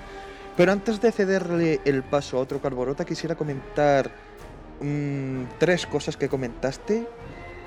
Respecto al traje de Alex Ross, a ver, eh, comprendo tu postura al decir de que, claro, Spidey técnicamente no tendría que haberse robado el traje de Jameson porque se lo vendió y Jameson se lo compró a mano limpia. Pero es que, ¿qué es lo que pasa? De que tampoco podían introducir el traje de Alex Ross justamente cuando iba a pelear contra el Doctor Octopus, porque, claro, no se había establecido en ningún momento a nivel narrativo que Peter estuviera construyéndose un segundo traje, ya sea con medidas de tela más protectoras o con mejor material y tal. Ya, porque si ya lo hubieran hecho en ese plan, si ya por ejemplo hubieran, em- hubieran empezado la película con Peter en su eh, departamento de alquiler, no sé, dibujando unos bocetos sobre un traje mejorado y tal, ya con solo introducir esa idea ya podrían haberse tomado la libertad de introducir aquel traje durante Spider-Man 2. Pero mm, no sé. O sea, personalmente el diseño está bien, pero claro, si me lo comparas con el clásico, que es el que llevaba Raimi y ha llevado casi toda adaptación en live action, pues que me quedo más con el clásico que, que, que se le va a hacer. Y respecto al tema de Into the Spider-Verse, comprendo que también la película sea valorada muy positivamente por todos los, los fanáticos de la araña. Pero hay otra verdad, y es que, claro, si bien la película em, aporta un estilo visual único, porque, claro, es literalmente un cómic en acción, plan, en estilo, en referencias, en ritmo, en narrativa visual, inclusive es prácticamente un cómic en, en, en vida, hostia. Pero también pasa que el guion de aquella película es, se ha dicho de paso, bastante sencillito. considerando que personajes como Kingpin o la Lady Octopus o cualquier otro villano podría haberse escrito mejor, o que inclusive personajes como Spider Cerdo o Nicolas Cage disfrazado de Spider-Man podrían haberse explotado mejor. Pero a su vez tampoco la considero una mala película, y aún así sigo manteniendo que Into the Spider-Verse es una de las mejores películas del personaje, del mismo modo que Batman, la máscara del fantasma, es una de las grandes películas de Batman, si no la mejor que hay. Porque lo que hacen ambas películas es, si bien básicamente las dos películas te meten una historia sencilla de ambos personajes, también te presentan sobre la mesa la esencia principal de cada uno. Pran, si te lo pones a pensar y analizas las dos películas, la temática de las dos gira alrededor de la esencia tanto de Batman como de Spider-Man. Y eso es algo que en películas como las del MCU se echa mucho en falta, porque claro, en las películas del MCU, por ejemplo, están más preocupados en hacer comedia, en meter referencias y tal, que en vez de dedicarle una buena adaptación hecha y derecha a Spider-Man. Y de esto llevamos así desde las películas de Mark Webb. Así que es lógico que Into the Spider-Verse, teniendo la tecnología visual que tiene y el cariño que le dedicaron a la esencia del personaje, sea considerada una gran película en un todo, pese a que al final del día tampoco sea la gran cosa a nivel narrativo. O sea, tampoco lo hicieron mal, pero podrían haberlo hecho mucho mejor. Pero bueno, ahora que ya he comentado mi opinión respecto a lo que ha dicho Frippy, eh, quisiera saber si alguno de vosotros, mis calborotas queridos, quiere eh, aportar algo a lo que ha dicho Frippy, o si directamente ya debería pasarle el paso a otro calborota. De acuerdo, bloque, tú sigues, pero vamos a tratar de que sea durante 5 minutos, porque a lo mejor algún otro calborota también quiere aportar lo suyo, ¿de acuerdo? Y en caso de que no sea así, le vamos a ceder el paso ya a Critic Lord, ¿de acuerdo? Vale. Vale, ¿se me escucha? Sí, bloque, se te escucha bien. Em, ok, estaba pensando en lo que, en lo que, en lo que dijeron y tienen mucha razón. Eh, también quería decir mi top de Spider-Man, porque yo personalmente no tengo mucho que aportar al tema. Así que eh, diré mi top de Spider-Man y luego me quedaré silenciado, ¿ok? Claro. Y comentaré por el chat y así, ok. Eh, voy a ir de peor a mejor. Para mí la peor película de Spider-Man es eh, The Amazing Spider-Man, ¿La 1 o la 2? es la 1. ¿De acuerdo?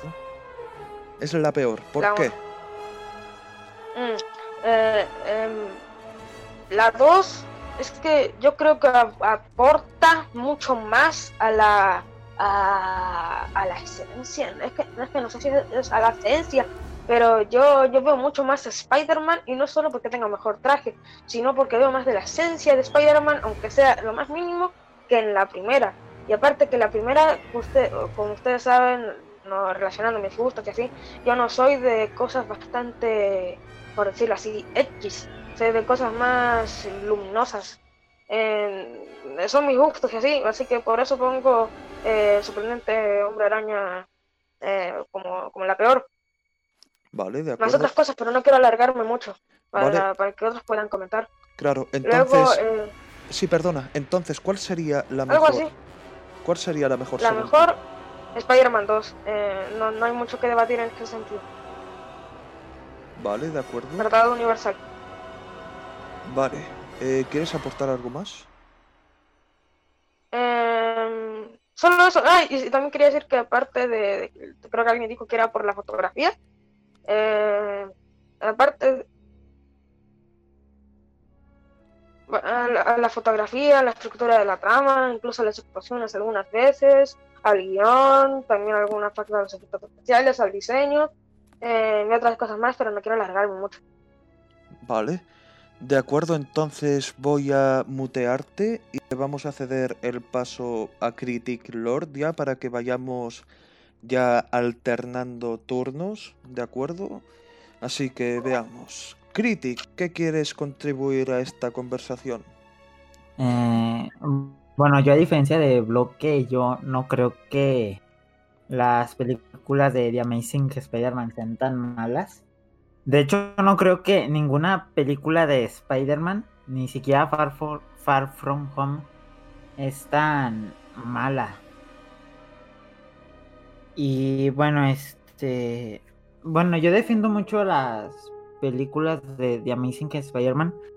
Porque a diferencia de, de las películas que hizo Sam Raimi y de las películas que está sacando John Watts ahorita en el universo cinematográfico de Marvel, eh, yo creo que las películas de The Amazing Spider-Man como que sí respetan parte de la esencia de, de Spider-Man. Porque, por ejemplo, no sé si han escuchado eso de que al, este, en las películas de Sam Raimi tienen al mejor Peter Parker. Las de The Amazing al mejor este, Spider-Man. Y las de John Watts, pues ahí más o menos es como que algo equilibrado, pero no tanto.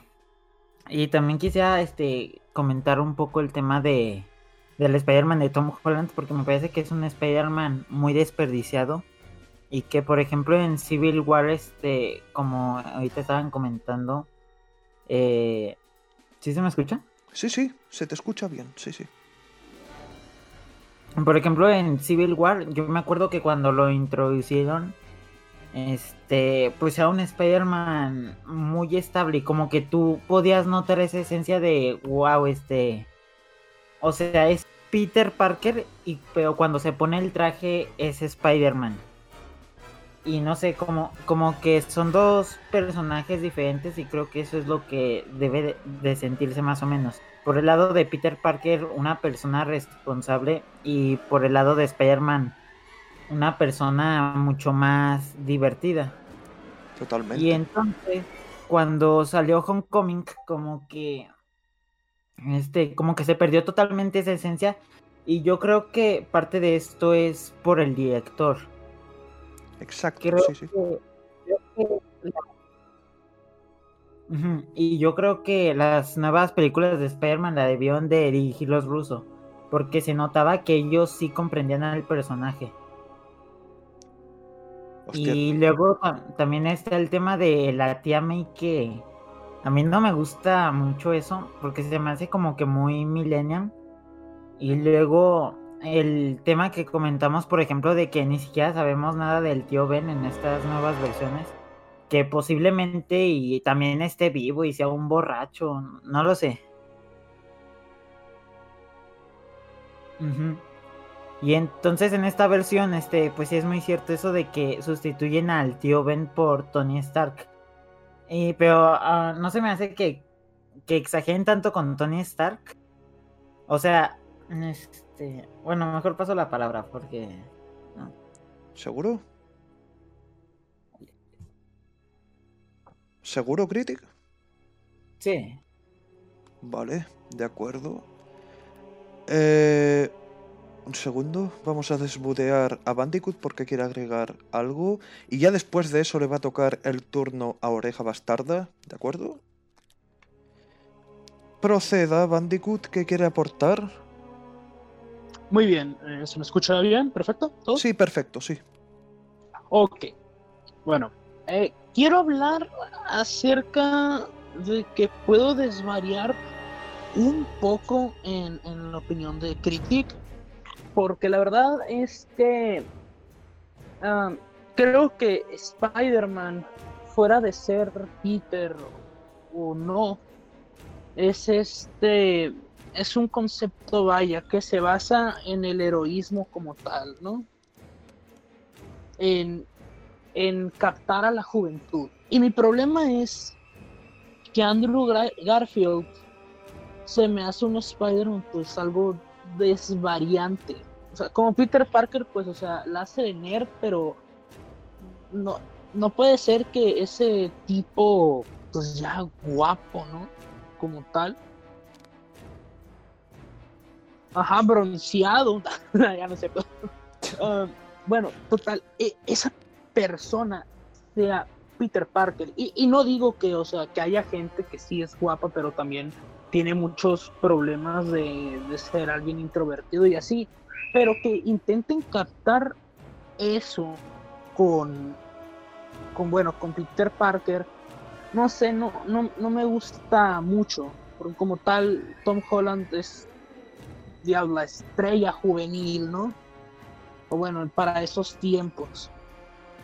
Entonces, es, es mi, mi problema reside en eso. O sea, como tal, igual con este, con el otro, con Tom Holland, ahí les voy a dar un dato trivia. Hay un, hay un, direct, un escritor de serie B que también se llama Tom Holland, y a veces me confundo. Ah, este, pero volviendo al tema, eh, eh, Tom Holland me, me parece es algo, ¿cómo, ¿cómo explicarlo? Como que, o sea, no, no hay necesidad, si bien de, de, este, de meter al tío Ben, por ejemplo, con las películas de Nicholas Hammond, el tío Ben eh, vagamente pues ni existe. Pero pues, de cierto modo, James, James, James Jameson, el, el tipo de, de los, del periódico, el jefe. Claro, Jameson, sí, sí. James, perdón, es que se me lengua la traba, ¿no? Disculpe. No pasa nada. Este, pues la verdad es que sirve de cierto modo como esa figura paterna en la, en la serie barra películas. Y la verdad es que no es necesario meter al tío Ben si le agregas algo más a la, a la esencia de Spider-Man. Por ejemplo, el Spider-Man de Nicholas Hammond, como le digo, tiene mucho sentido común y sabe que lo que tiene en manos es algo que de por sí es tener responsabilidad total. Ujú. Él mismo.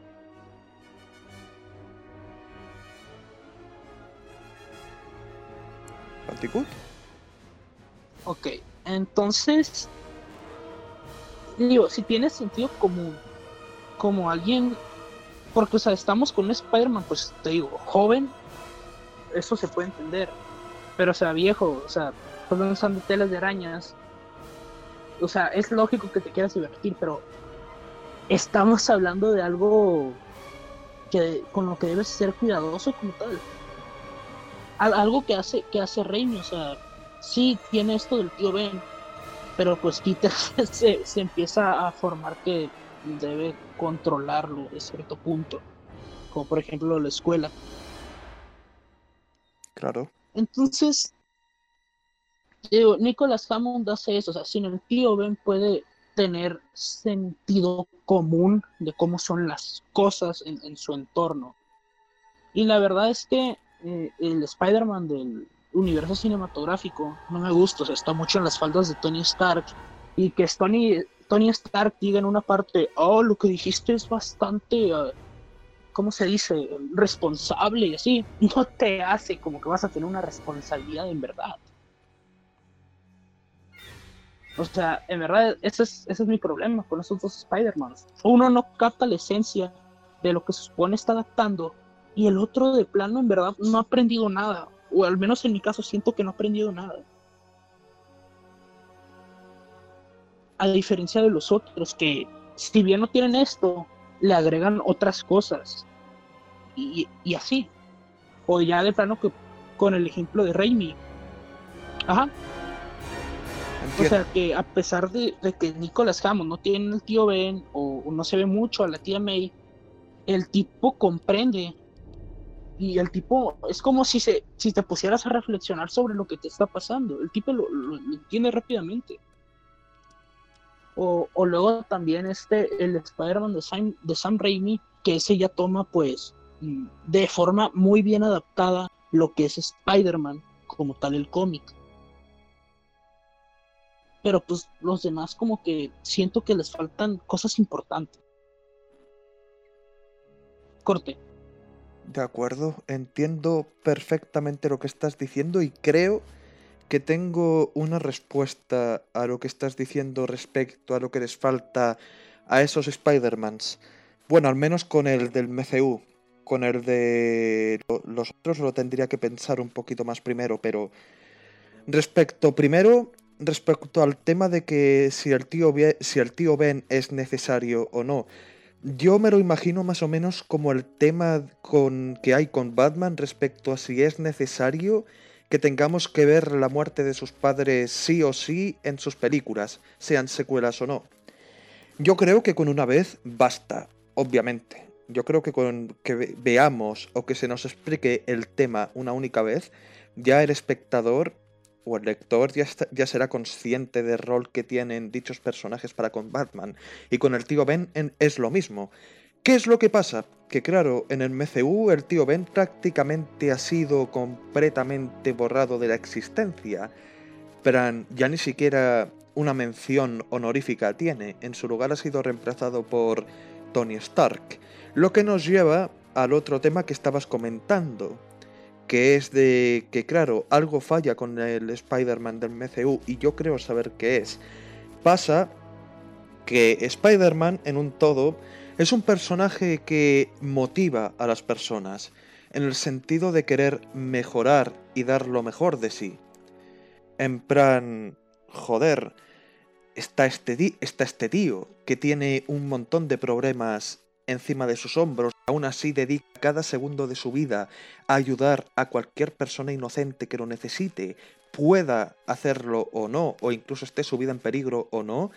Y claro, es algo que genera respeto, que genera respeto de verdad, porque básicamente Spider-Man es, al igual que Superman, un héroe llevado a extremos bastante potentes. Lo que pasa es que el Spider-Man del MCU es un chaval dependiente. Es un chaval que no ha despegado sus alas propiamente dichas. Es un chaval que todavía vive con su tía y es un chaval que cuyo equipo personal depende sí o sí de un multimillonario que ahora mismo está muerto. Y claro, eso no es algo que genere respeto, porque es el equivalente a que una persona o un compañero de tu clase tenga un coche, tenga una casa y tenga un trabajo, pero que todo eso haya sido pagado por los papás. Eso es básicamente el problema que podría tener el Spider-Man del MCU, entre muchos otros, pero creo que ese es el que más canta y el que no se suele comentar demasiado, creo, porque juraría que poca, que poca gente ha comentado lo que estabas comentando tú ahora.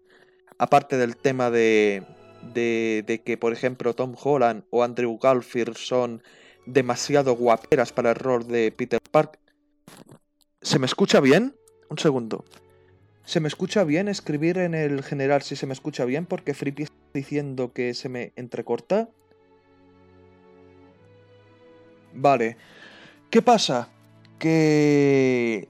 Claro, en las últimas películas, descontando al Spider-Man de Sam Raimi, eh, los actores que han interpretado a Peter Parker son, como él dice, estrellas, por así decirlo. Pran, no dan la pinta de ser humildes del mismo modo que lo daba eh, Toby Maguire. Porque claro, tú mirabas a Toby Ma- Maguire y tú lo que veías era a un nerd que, que podía ser o muy patoso o muy inteligente, pero era un nerd que era dejado de lado por otros. Mientras que, por ejemplo, tú veías a Andrew Garfield y tenía un pedazo del copón. El, pe- el peinado que llevaba le, le- medía como 5 metros de alto. El peinado que llevaba era skater. También era skater. Tenía una novia del copón también. Y luego tienes a Tom Holland, que básicamente es ese chaval de la clase cuyos padres le compran todo lo que pide y que rara vez se ha ganado algo en su vida gracias a su esfuerzo. ¿Sabéis por dónde voy? Pero bueno, creo que me, ale- creo que me he alargado bastante con el tema, así que ahora le vamos a ceder el paso a... A ver, ¿a quién le tocaba ahora? A Oreja, ¿no? A Oreja le tocaba ahora, creo, si no recuerdo mal. Vale, así es. Oreja, muchacho, ¿qué quieres aportar respecto a Spider-Man? Em, yo creo que el Spider-Man de Tom Holland, la idea me parecía que era bien, o sea, querían dar como otro punto de vista, porque ya vemos un montón de veces lo mismo le pica la araña, la responsabilidad, se le muere. Entonces me parecía bien colocar a Spider-Man en el UCM y hacer lo que quiera ser parte de los Vengadores. Eh, ¿se me escucha bien? Sí, sí, yo te escucho bien. Un, un poquito robótico, como dice Superman, pero se te escucha bien. Robocop, Robocop. Bueno, eh, costo. Mientras se me pueda escuchar bien, se me entienda, no creo que haya mucho problema. Eh, nada, eh, me gustaba la idea de que eh, Peter Parker fuera como cualquier quinceañero, viste que, bueno, que ser como sus grandes ídolos en eh, Coso. En lo que sería la carrera superheroica, de que estuviera un poco obsesionado con Tony Stark, de que quisiera que lo, de que lo llamase, bueno, y de que, digamos, en un momento se. eh, sintiese que sin el traje eh, no valía nada. Eh, eso me parecía bien. Pero ¿qué pasa? Lo que tenía que pasar al final es que cuando derrotara al buitre por su propia cuenta, cosa que no hizo, por cierto, porque que básicamente el villano se venció solo, Claro. eh, él aprendiera de que, eh, que por sí mismo él podía ser un superhéroe que no necesitaba ni de los Vengadores ni de traje, que de hecho pasa en la película. Pero al final, como un, eh, eh, de la nada le aparece un traje, eh, eh, o sea, le aparece otra vez su traje, otra vez, y es como que todo el desarrollo fue al pedo, fue muy al pedo. Eh, y, y coso, fue un potencial muy desperdiciado porque pudo ser una gran evolución. Eh... Em, y pudo haber sido como una gran evolución y pudiera ser muy diferente de los otros Spider-Man en ese sentido. Y después ahí sí conocemos al Peter Parker que todos conocemos. Pero ¿qué pasa después? De que, como comentaba Jameson, eh, eh, se vuelve eh, básicamente el sidekick de Iron Man y le depende mucho. Y, y de hecho cuando muere Tony Stark todavía ah, como que eh, como que Pepper Pot y con las empresas Stark lo respaldan económicamente, le dan trajes, le dan todo. Y como que también que le quita eh, una, uno de los grandes factores eh, de Spider-Man que son problemas económicos, de que siempre está desesperado porque no sabe cómo llegar a fin de mes, de que está preocupado por su tía, de que bueno, de que necesita, por ejemplo, yo me acuerdo que hay un cómic en el que él, al estar tan escaso de billete, no podía quedarse fluido de araña y tenía que arreglarse como 10 cómics así de cosas, sin el fluido de araña, sin nada. Eh, y bueno, y otra cosa también que no me gusta, eh, es que cambia de traje a cada rato. Esto de que cambie de traje a cada rato, de que, de tenga como tres trajes por película, no sé, también es como el sucesor de Iron Man, literalmente. Y esa escena también fue muy arruinada en la película. Eh, La sentí como con muy poca emoción. Sobre todo porque le faltaba del tema del cómic, de que la tía May estaba enferma, de que necesitaba eh, la, cura, me parece que era la que tenía Doctor Octopus. Pero bueno, falta mucho de Peter Parker. En teoría lo que querían hacer estaba bueno, pero lo manejaron muy mal. Ese creo que es el gran problema, lo manejaron muy mal. Eh, pero bueno, eso. Eso era lo que quería aportar, que fue muy desperdiciado, porque pudieron haber hecho una versión un poco más diferente, pero sin, sin que perdiera la esencia, pero ya, vimos como resultado. Pero bueno, eh, eso es corto. ¿De acuerdo? Em, un segundo, Andrés está comentando, a ver, si no eres nada sin el traje, entonces no te lo mereces. Eso podría justificar el por qué Tony se lo devuelve al final. Pero es que claro, aquí es cuando entra en escena lo que comentaba Oreja, porque básicamente el buitre, dentro de lo que cabe, se termina derrotando a sí mismo. No es una victoria propiamente dicha por Spider-Man, porque Spider-Man lo que sí consiguió fue que el avión aquel gigante chocase contra la arena de, de aquella playa. Pero claro, ¿qué hubiera pasado si hubiera chocado justamente con el parque de atracciones que había al lado? A lo que voy es que el Spider-Man de Holland ganó al buitre por pura suerte. Ergo, técnicamente no se merecía el traje otra vez. Porque claro, fue una victoria exacto, como dice Frippy, a la suerte Parker. Y encima va, viene Tony Stark y le propone convertirse en un vengador. Es como si yo eh, jugase una partida del Fortnite, mi primera partida de hecho, y, y terminase ganando a todos, pero únicamente hubiese matado a un jugador. Un jugador que, valga, valga recordar, ha perdido el 99% de su vida y yo lo único que hice fue empujarle. Sin embargo, pese a esa victoria, a mí me llama el Rubius y me mete en sus torneos del Fortnite. Sería el equivalente a eso, creo yo. No sé, podrían haberlo hecho un poco mejor en el sentido de si se mereciera el traje aquel o no. O directamente no se lo podrían haber dado. O sea, yo que a lo mejor habría quedado mucho mejor si si Tony Stark le hubiera dicho a Peter de que, claro, Peter es únicamente un chaval y que aún le queda mucho tiempo por delante, así que cuando llegue el momento propicio se ganará ese traje. O a lo mejor ni siquiera se lo va a ganar, porque a lo mejor Peter, siendo Peter Parker, porque Peter Parker es un genio también, a lo mejor para cuando llegue ese momento Peter ya se habrá fabricado un traje de la puta hostia él solito. O, o bueno, lo haría si fuese el Peter Parker que todos conocemos, no el chaval que tenemos en pantalla en el MCU, pero bueno. Eh, a ver, ¿a quién le toca ahora? ¿A quién le toca ahora Superman? De acuerdo, vamos a ver si tiene algo que aportar Superman, porque creo que ha hablado poquito otra vez.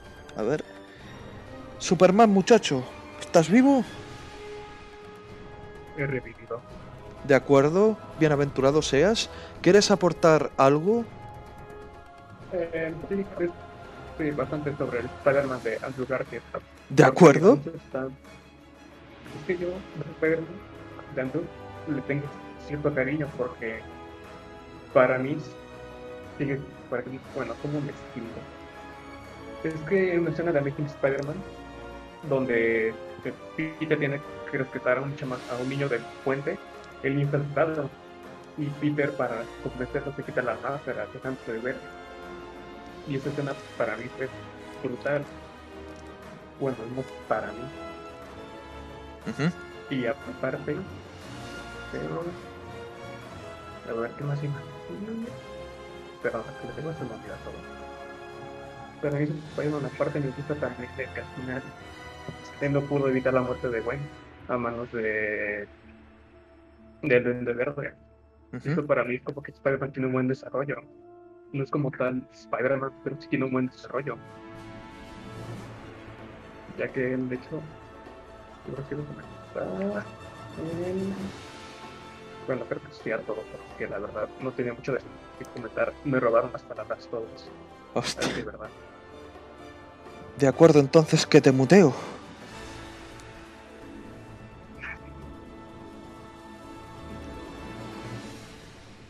Superman. No, disculpa, es que no bastante ruido por donde. Disculpa, y no quería que se escuchara. Ah, vale, de acuerdo, no pasa nada, no pasa nada. Aparte sobre la cosa sobre Spider-Man y de Tom Holland, tiene bastante potencial el actor, la verdad.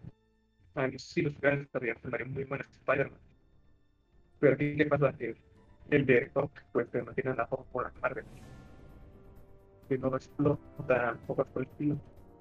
Y a mí, por ejemplo,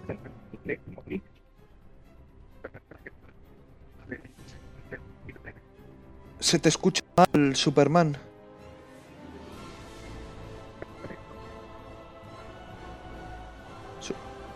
Superman. Bueno, em, dado que Superman creo que tiene problemas con el audio, lo voy a mutear de momento y voy a pasar el tema a otro de los pocos carborotas que todavía no ha hablado y creo que no ha llegado a hablar en todo el podcast, que ese sería Andrés. Superman ha muerto muchas veces, pero estoy completamente seguro de que al final del día va a volver a nosotros, así que no nos preocupemos, no desesperemos.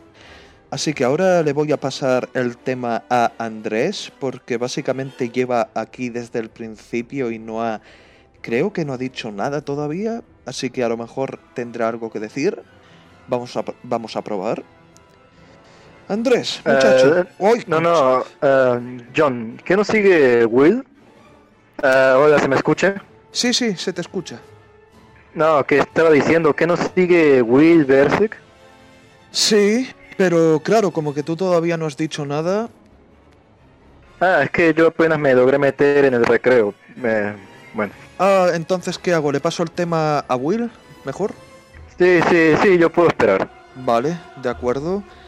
Pues bueno, Andrés está llevando a cabo su tráfico de drogas en el patio, así que lo vamos a dejar en paz.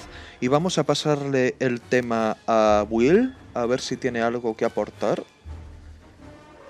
Will, Hola, ¿se me escucha? sí, se te escucha, sí. Ah, muy bien. Ah, bien, para empezar, yo voy a dar mi opinión subjetiva sobre, sobre la saga de Raimi. Ah, para empezar, yo empecé desde, desde niño a ver las películas. Ah, sí, fue un día, una noche, jugando con mi figura de Spider-Man, que vi la película y, wow, así, di- di- directamente me enamoré del personaje. Eh, igualmente con la segunda, bueno, con la tercera, digo, cuando era niño, infante, no, no tenía una visión crítica sobre cine, serie y todo eso, me gustó muchísimo.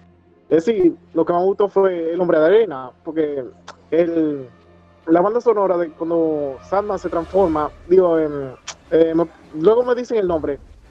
Eh, eh, digo, el nombre cuando Sandman era un humano normal. Frin Marco. Em, ajá, Clint Marco. Ajá, esa, la banda sonora, es- era siempre la parte que más me, busca- más me gustaba. Ujú.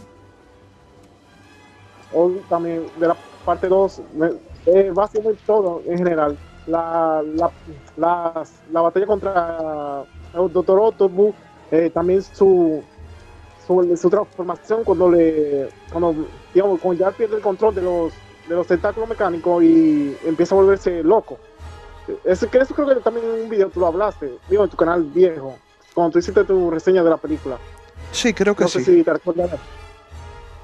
Bien, sobre eh, Andrew Garfield, yo los, ¿cómo decirlo? Ah, yo nunca lo vi, nunca me creí su interpretación como, como Peter Parker. Bueno, eh, como Spider-Man, mm, más o menos, pero como Peter Parker, yo no tenía cómo decirlo, como él no me transmitía la esencia del personaje. Digo, yo pens- al principio yo pensaba que él se estaba, digo, se estaban basando su, eh, su Spider-Man en el universo del Spider-Man del universo Ultimate. Eh, yo digo, me he leído un par de cómics del universo y no tienen, no tienen comparación. Ahí fue ya, ya no me gustó. Digo, no me gustó su Spider-Man. Pero digamos en la segunda película, en la primera, la película me gusta más o menos. Tiene su momento, eh, digamos, eh, su relación con Gwen Stacy, si es lo, lo que más me gustó de, la- de ambas películas. Y en la segunda, creo que me lo mejoraron. Yo, y claro, la, mente de- la muerte de Gwen, obvio, fue lo mejor de la película. Yo lo que estaba mejor construido entre todo. Electro, eh, un villano, eh, pero yo creo que. No, yo creo peor que Shocker de, del MCU. Eh, Harry, bueno, ojalá lo hubieran desarrollado más. Yo, si yo, si me da la oportunidad para decir, eh, yo eh, pienso que fue un desperdicio, digamos, que al principio de la película mataran a Norman, digo, que él muriera de, una enferme- de su enfermedad eh, congénita. Lo que mejor hubiera sido que él, que él fuera el Duende Verde, sí, en esta película, digo, que fuera el villano principal, y digamos, que pasara casi todo lo mismo, sabes, que buscara la cura, que te traga tu Spider-Man, y que descubriera que Peter y a su otra Gwen, y, le- y pasa todo lo que pasa, que al final Spider-Man, Peter, en- en- lleno de ira, intenta, va a matar. Como creo que esto pasó en un cómic, en un, What- If, donde sí, Spider-Man se venga y mata a Norman. Que pasara algo similar. Que fuera él, intentara como eh, estrangularlo y, y Norman como, eh, digamos, como que sí, siente el miedo, ve como eh, esa sed de sangre tiene Peter y él muere. Así muere como en los brazos, de- como que Peter está a punto de estrangularlo y él se muere. Y ahí en un momento llega Harry y lo ve, y ahí, y ahí pasa algo similar a la primera saga, a la saga, de Raimi. Que ahí eh, él, Harry se vuelve bueno quiere su venganza. Y Pe- Peter vive con, ¿sabe? con el arrepentimiento de, que por su culpa Gwen murió. eh, y Harry, se su mejor amigo, se volvió su enemigo. ¿Mm? Tengo que plantearlo mejor, pero eso es lo que me hubiera gustado ver en la segunda parte. El otro día sí pudo ser un, antagonista mejor. Pues, su, presentación y todo fue, eh, de, pena ajena. Eh, sobre el mes- MCU, bueno, la primera, digo, no me parece mala, me, me entretiene. Tiene su buena banda sonora, su momento. Eh, el buitre, obvio, el mejor villano que, que, ha- que han hecho en el MCU, digo, por debajo de Thanos, pero eh, por debajo de Thanos. Ya en la segunda, en Far Home- eh, Lejos de Casa, eh, la película eh, no, me- no me gusta. Bueno, visualmente está bien, se ve bien, tiene alguna banda sonora aceptable. De- desde mi punto de vista, el villano pudo ser mejor, pero digamos, su motivación eh, está bien entre comillas, pero no entiendo por qué todos los villanos, casi del MSU, casi todos, todo es por culpa de Tony. No puede ser, digamos, un, que, digamos, su motivo para ser villano, no puede ser siempre Tony Stark, no, puede ser otro, puede ser, es decir, que tengan, digamos, su, sus, ¿cómo se dice? Su- sus razones personales, es decir, por ello mismo, no que una persona externa le haya in- eh, influido en convertirse en un villano. Yo, pero, ajá, yo esperaría que ojalá en la tercera, digamos, sea mejor. Yo que, que, que, mm, eh, ¿cómo se llama? Mm, Como, Holland, ¿cómo era? Holland, no, Holland, ¿cómo era? El nombre del actor, Tom Holland. eh, no le den la oportunidad de ser, de ser un mejor Spider-Man, que sea un mejor Peter, porque, digamos, su Peter, como acaba de decir eh, hace un momento, es un niño, un niño mimado que todos se lo dan, que digamos, no puede hacer nada por sí mismo. Digamos, en ambas películas tiene un momento donde hace las cosas por él mismo, pero al final es como si todo ese desarrollo, para que él hiciera todo por él mismo, no valiera nada, porque ya al final se lo van a dar todo. Y, bien, eh, así termino. Digo, yo me he visto casi todas las series animadas completa, me he jugado casi todos los juegos y así termino. Ah, corto. Muchas gracias por la oportunidad. Vale, de acuerdo, Will. Eh, vamos a cederle el paso a Superman y por último a Frippy para ya dar por terminado este segundo podcast. De acuerdo, vamos a ver cómo está Superman. Superman, Ok, ahora sí, ya reviví por cuarta vez. ¿Tercera? Bueno, quién sabe. Bueno, así. El punto es que otra cosa que me gusta de las del Spider-Man de Andrew Garfield está aquí, por ejemplo, Gwen, no era la típica damisela en apuros, lo que pasaba con Billy en la saga de Raimi. Es que me gusta porque aparte Gwen ayuda a las peleas. Por ejemplo, cuando fue lo del lagarto, Gwen ayudó en varias cosas a Andrew, bueno, Spider-Man de Andrew, y eso fue algo que a mí me gustó. Y aparte, a mí, su muerte en la final de la segunda, uf, sí me dolió. Porque sí la cariño bastante a a pesar de que son, por así decirlo, malas películas. A ver, aparte, sobre Tom, ¿qué nos iba a comentar de Tom Holland? Este Spider-Man casi casi perdió toda su esencia, por así decirlo. Lo único que tiene de Spider-Man es el sentido de la responsabilidad de ayudar a los demás. Por así decirlo, porque este es muy dependiente, como ustedes dijeron, de Tony. Este, y aparte de, de la escena de cuando en, la, en, en Homecoming, cuando Peter está levantando los tabiques y eso, no sé, creo que a muchos les gusta la escena porque la arruinó, entre comillas, la escena, pero a mí en lo personal es una buena escena, ya que al fin y al cabo, como te diría, representa esa escena, representa que Spider-Man tiene una fuerza de voluntad o algo por el estilo. Al menos a mí me gustó la escena. A la mayoría no le gustó, pero a mí me gustó la escena.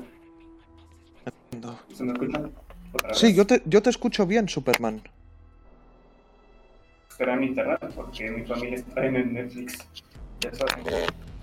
No, no sé, pero, pero yo te escucho bien, Superman. Pero a lo mejor puede ser lo que estás diciendo.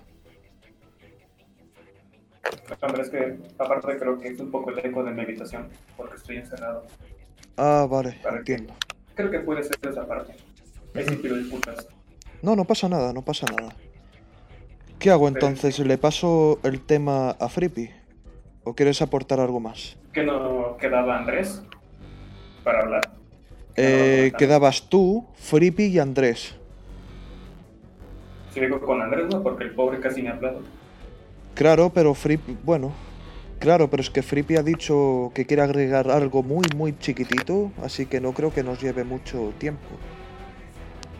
Y en todo caso, Andrés ya le cedí la palabra antes y tampoco tenía mucho que, que agregar en ese momento.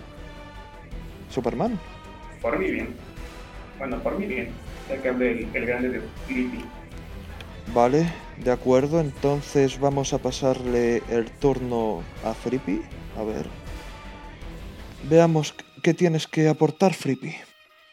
Pues es una cosa rapidita. Eh, solamente comentar que Spectacular Spider-Man, a pesar de no ser una película, eh, creo que le da mil patadas a la trilogía de Raimi y a cualquier proyecto cinematográfico que se ha hecho hasta la fecha, a excepción de los fanfilms, que hay algunos que me han sorprendido mucho con su corta duración, y el videojuego de PlayStation 4, que creo que es uno de los pepinazos de la consola. Es uno de los imprescindibles de la PlayStation 4. Totalmente. Eh, por supuesto. Mm, Y cuando lo saquen remasterizado en la 5, más de lo otra, también más de lo mismo. Y por último, eh, quiero hacer un spam, un pequeñito spam si me lo permite. Claro. Eh, y es que tengo un canal en Telegram, hablando de todo esto ya, aprovecho de Spiderman, que, en el que comento eh, y paso información de todo lo que es ah, la trilogía de Raimi y curiosidades de las películas, de los cómics y de otros temas aparte de la Spider-Manía, podríamos decir, pero también me gustaría interes- me interesaría meter otro tipo de conceptos y eh, me gustaría incluso hacer un reportaje me gustaría incluso crear una propia página web, pero eso ya lo estoy viendo más a futuro. De momento es un canal de Telegram. Y bueno, no sé si lo pondrás en la descripción del podcast luego, como hiciste mm, la última vez, o no sé. Sí, Pero claro, bueno. o sea, tú en privado en Telegram me pasas el enlace y cuando publique el podcast lo agrego. Vale, pues entonces ya estás. Eh, cuando tú quieras, Andrés. Solamente eso. corto. Vale, dame un segundito. Y bueno, ya vamos a terminar de una vez por todas con Andrés. A ver, Andrés. De, me- de de acuerdo, ¿me escuchan? Sí. Bueno, supongo que podría decir mi ranking de las películas del personaje. Sí, como quieras. De acuerdo, como es prácticamente obvio, la peor sería The Amazing Spider-Man 2. Ya saben, el exceso de subtramas, Electro es un pésimo villano. em, eh, Peter en esta entrega toma las peores decisiones posibles, o sea, se pone a hacer chistes en medio de una persecución, prácticamente muriendo gente en el proceso, o decide dejar Nueva York para irse a Inglaterra por Gwen, lo cual es ridículo. O no sé si soy el único que considera que el que este se tardase cinco meses en volver a ser Spider-Man al final solamente porque vio un video de Gwen, coincidentemente me parece fu- fue una, una decisión tanto ridícula, no sé. Y otras cosas también, supongo que tiene cosas buenas, no sé, las escenas de acción, la fotografía, la música. Y una que otra idea que está por ahí. Harry es un villano con potencial, pero que la película no supo aprovechar y otras cosas. Claro. Luego entraría, luego entraría Homecoming. No parece una mala película, pero sí una con bastantes problemas. Por ejemplo, los personajes secundarios son insoportables. Peter apenas tiene un mínimo de desarrollo respecto al tema de cómo se tiene que demostrarle a Stark que es un héroe digno, pero que tampoco la película explora, apenas explora en el tercer acto. En el tercer acto. Bui- el es un buen villano, sí, aunque desgraciadamente tiene muy poco tiempo en pantalla.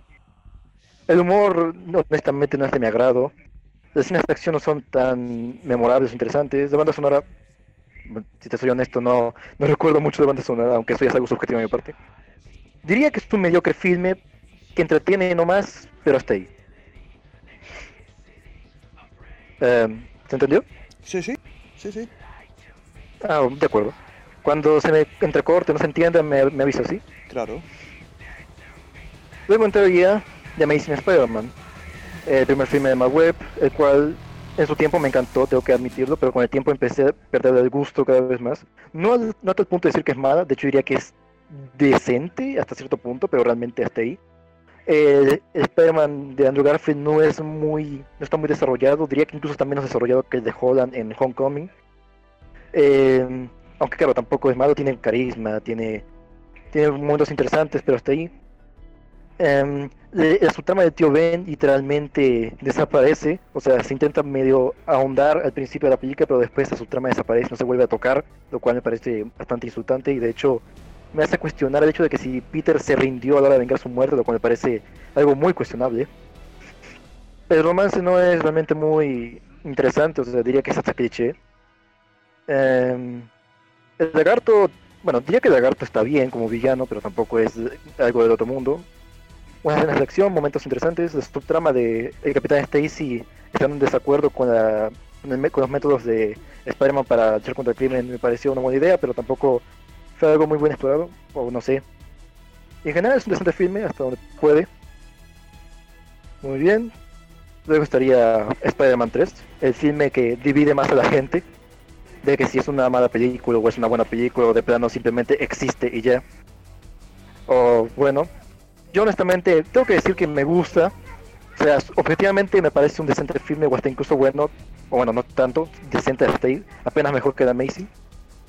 Pero, pero, y subjetivamente hablando diría que me encanta, principalmente por los momentos de comedia o por los momentos memorables como la batalla final, pero siendo objetivos es un, un filme bastante eficiente, tiene demasiadas subtramas a tal punto que es un caos como las desarrolla, ya que primero toca una, luego la quita, luego pasa la otra, la vuelve a quitar, quita esta, luego pasa otra, para que al final algunas no se terminen de encuajar como la subtrama con Gwen Stacy, que literalmente el personaje desaparece para, para desaparece, casi desaparece media película, incluso Harry que también tiene una desaparición, o, ahora que menciono a Harry, la, la amnesia de Harry simplemente no tiene sentido, o sea, no me puedo tragar el hecho de que este solamente porque porque porque Mary Jane lo, lo decidiese dejarlo en su casa porque lo besó accidentalmente, este cobrarse la memoria así de la nada, lo cual me parece ridículo.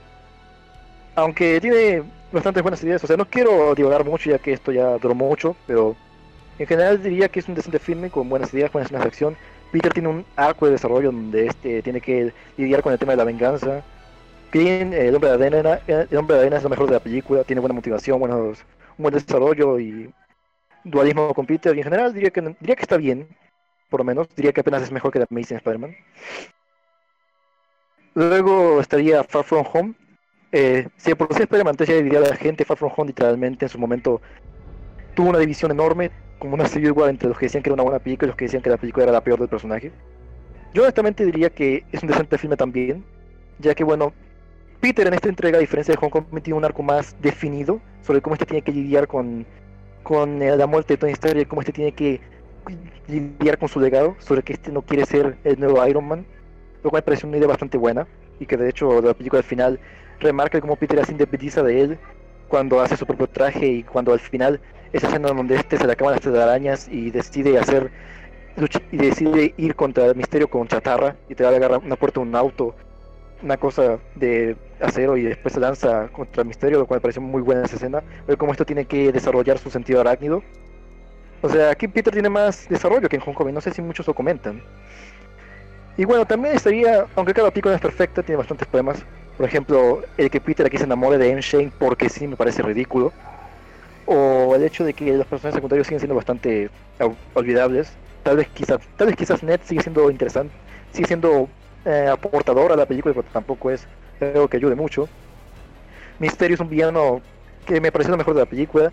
Su motivación puede ser bastante cuestionable respecto de cómo este, cómo la película nos lanza en la cara y que este odia a Stark, pero en general tiene carisma, su motivación está bien, supongo, y sus métodos respecto a las alucinaciones me parecieron bastante memorables e interesantes. De hecho, me sorprende que los mismos tipos que animaron las escenas de las alucinaciones de Misterio fueran los mismos que animaron esa horrible batalla en CGI de Black Panther contra, contra Killmonger en, en la- en su película individual.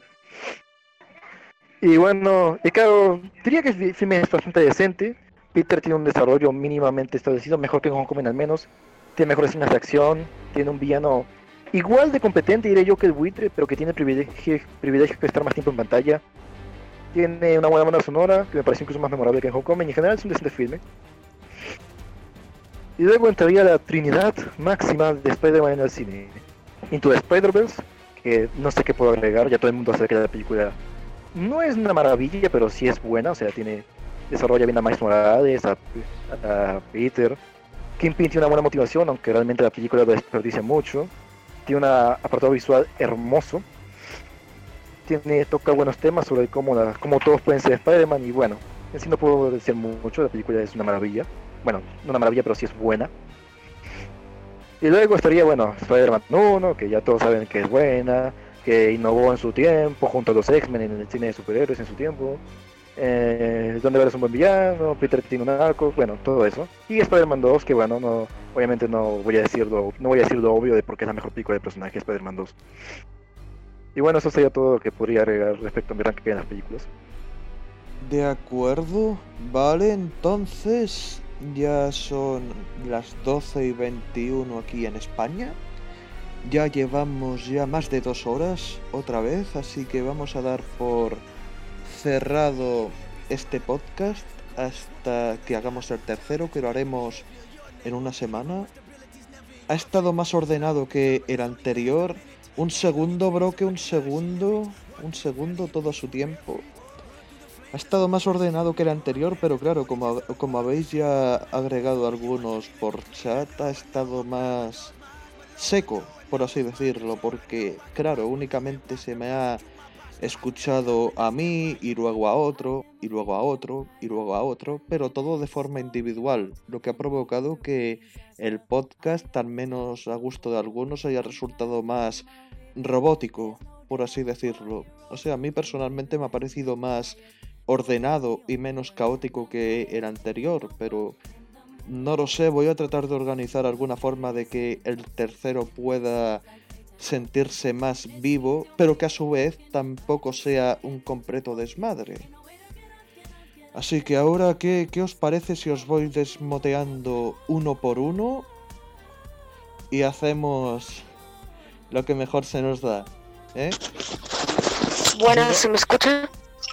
A ver. Yo creo que deberíamos Es el de momento en el que cantamos. Perfecto. tres hablamos. Yo una pregunta, se me entendió bien cuando hablé de todas las películas de Spider-Man, ¿verdad? Claro, claro, Andrés. Sí, si te estoy ¿Se me honesto, escucha? me hubiese, me hubiese Sí. detallado más respecto de por qué las considero como tal en su calidad, pero bueno, esto es algo improvisado y bueno, no soy de improvisar mucho. Claro, no, lo yo hiciste tampoco. bien, Andrés. Yo tampoco soy de improvisar, pero no, no ha habido ningún problema, se te ha entendido bien y has usado buenos argumentos también. Sí, a pesar de que yo no soy muy fan de, de algunas películas que, que dijiste, tú te explicaste muy bien por qué te gustaban. Claro. Me quería preguntar algo sobre si me entendieron a mí. Porque como que ellos decían que no, que no se te escucha, cosas así. En general sí me entendieron lo que dije. Claro. Sí. Sí, sí. Sí, Bueno, al menos, o al menos- sea, Sí, claro. o sea, el podcast habrá sido más robótico que el anterior, pero al menos ahora todo el mundo ha hablado algo, no como en el anterior en el cual Superman, por ejemplo, casi no pudo decir nada y luego está el tema de Rodrigo también.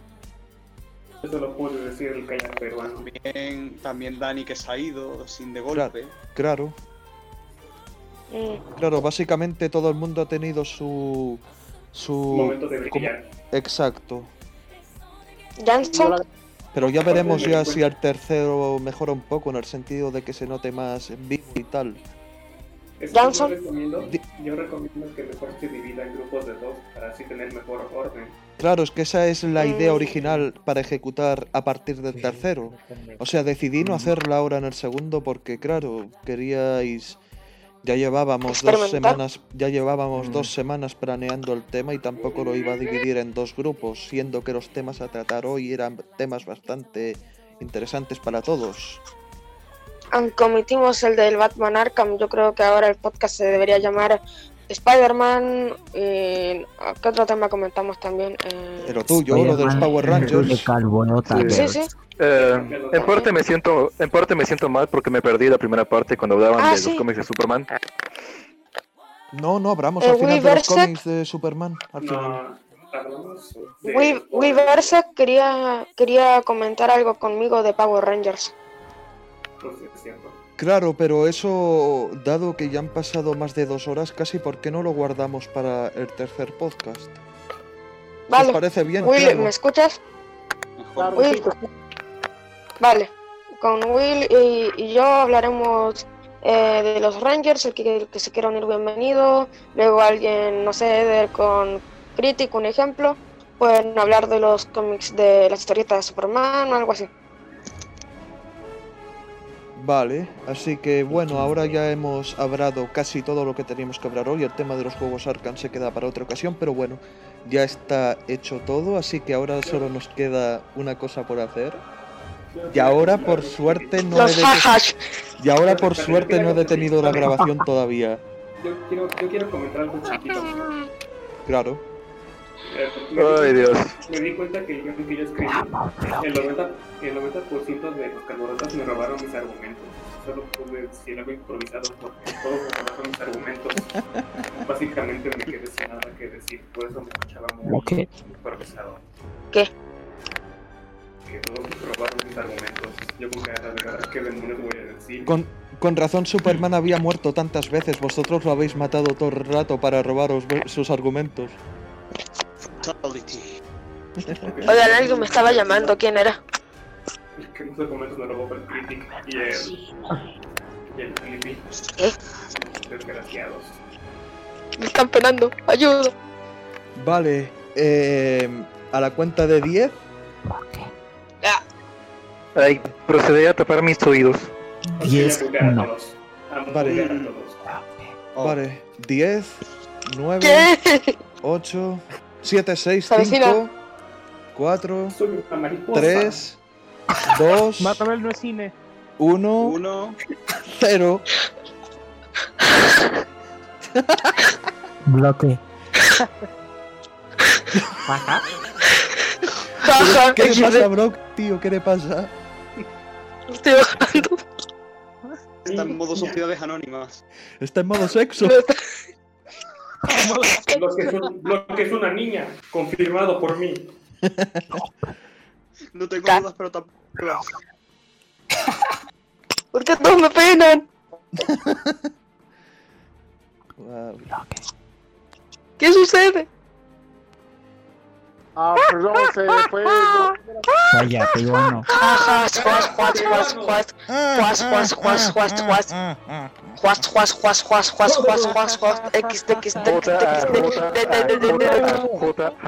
Yo no, yo no lo descargo. Yo no lo descargo porque ya lo tengo. Vale ahora en serio. Ahora en serio. A la cuenta de KTCPD, KTCPD, best waifu ever. Propia waifu. Orden. Orden en el tribunal. Orden. Vale, a la cuenta de 10. A la cuenta de 10 nos cagamos todos de la risa. Ok. ¿Vale? 10, 9, 8, 7, 6, 5, 4, 3, 2, 1. Ya. XD, A Roque le gusta la serie. XD, XD, XD, XD,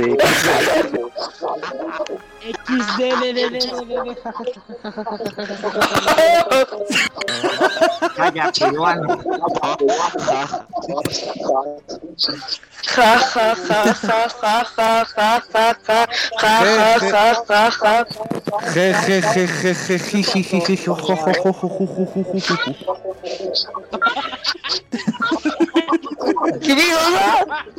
Calla.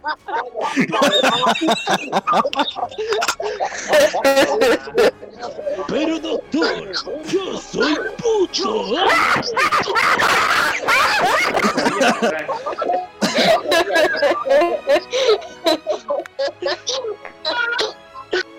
Hostia puta, me iba, me, me iba a re- me iba a reír ahora, pero mi, mi risa acaba de salir de mi boca y se ha ido de la casa. Os tiene miedo. Ay, De acuerdo, es suficiente. Oigan, oigan, eh, tomado este ¡Orden! ¡Orden! ¡Orden! Que voy a, voy, voy a sacar el látigo, eh, os aviso, voy a sacar el látigo. Eh. Oigan, se escucha con. Oh, Oigan, se escucha con retraso. ¿Qué me, no, ¿cómo- que me, me has llamado retrasado? No, se escucha con retraso. Hostia, mejor doy por finalizada la grabación porque si no.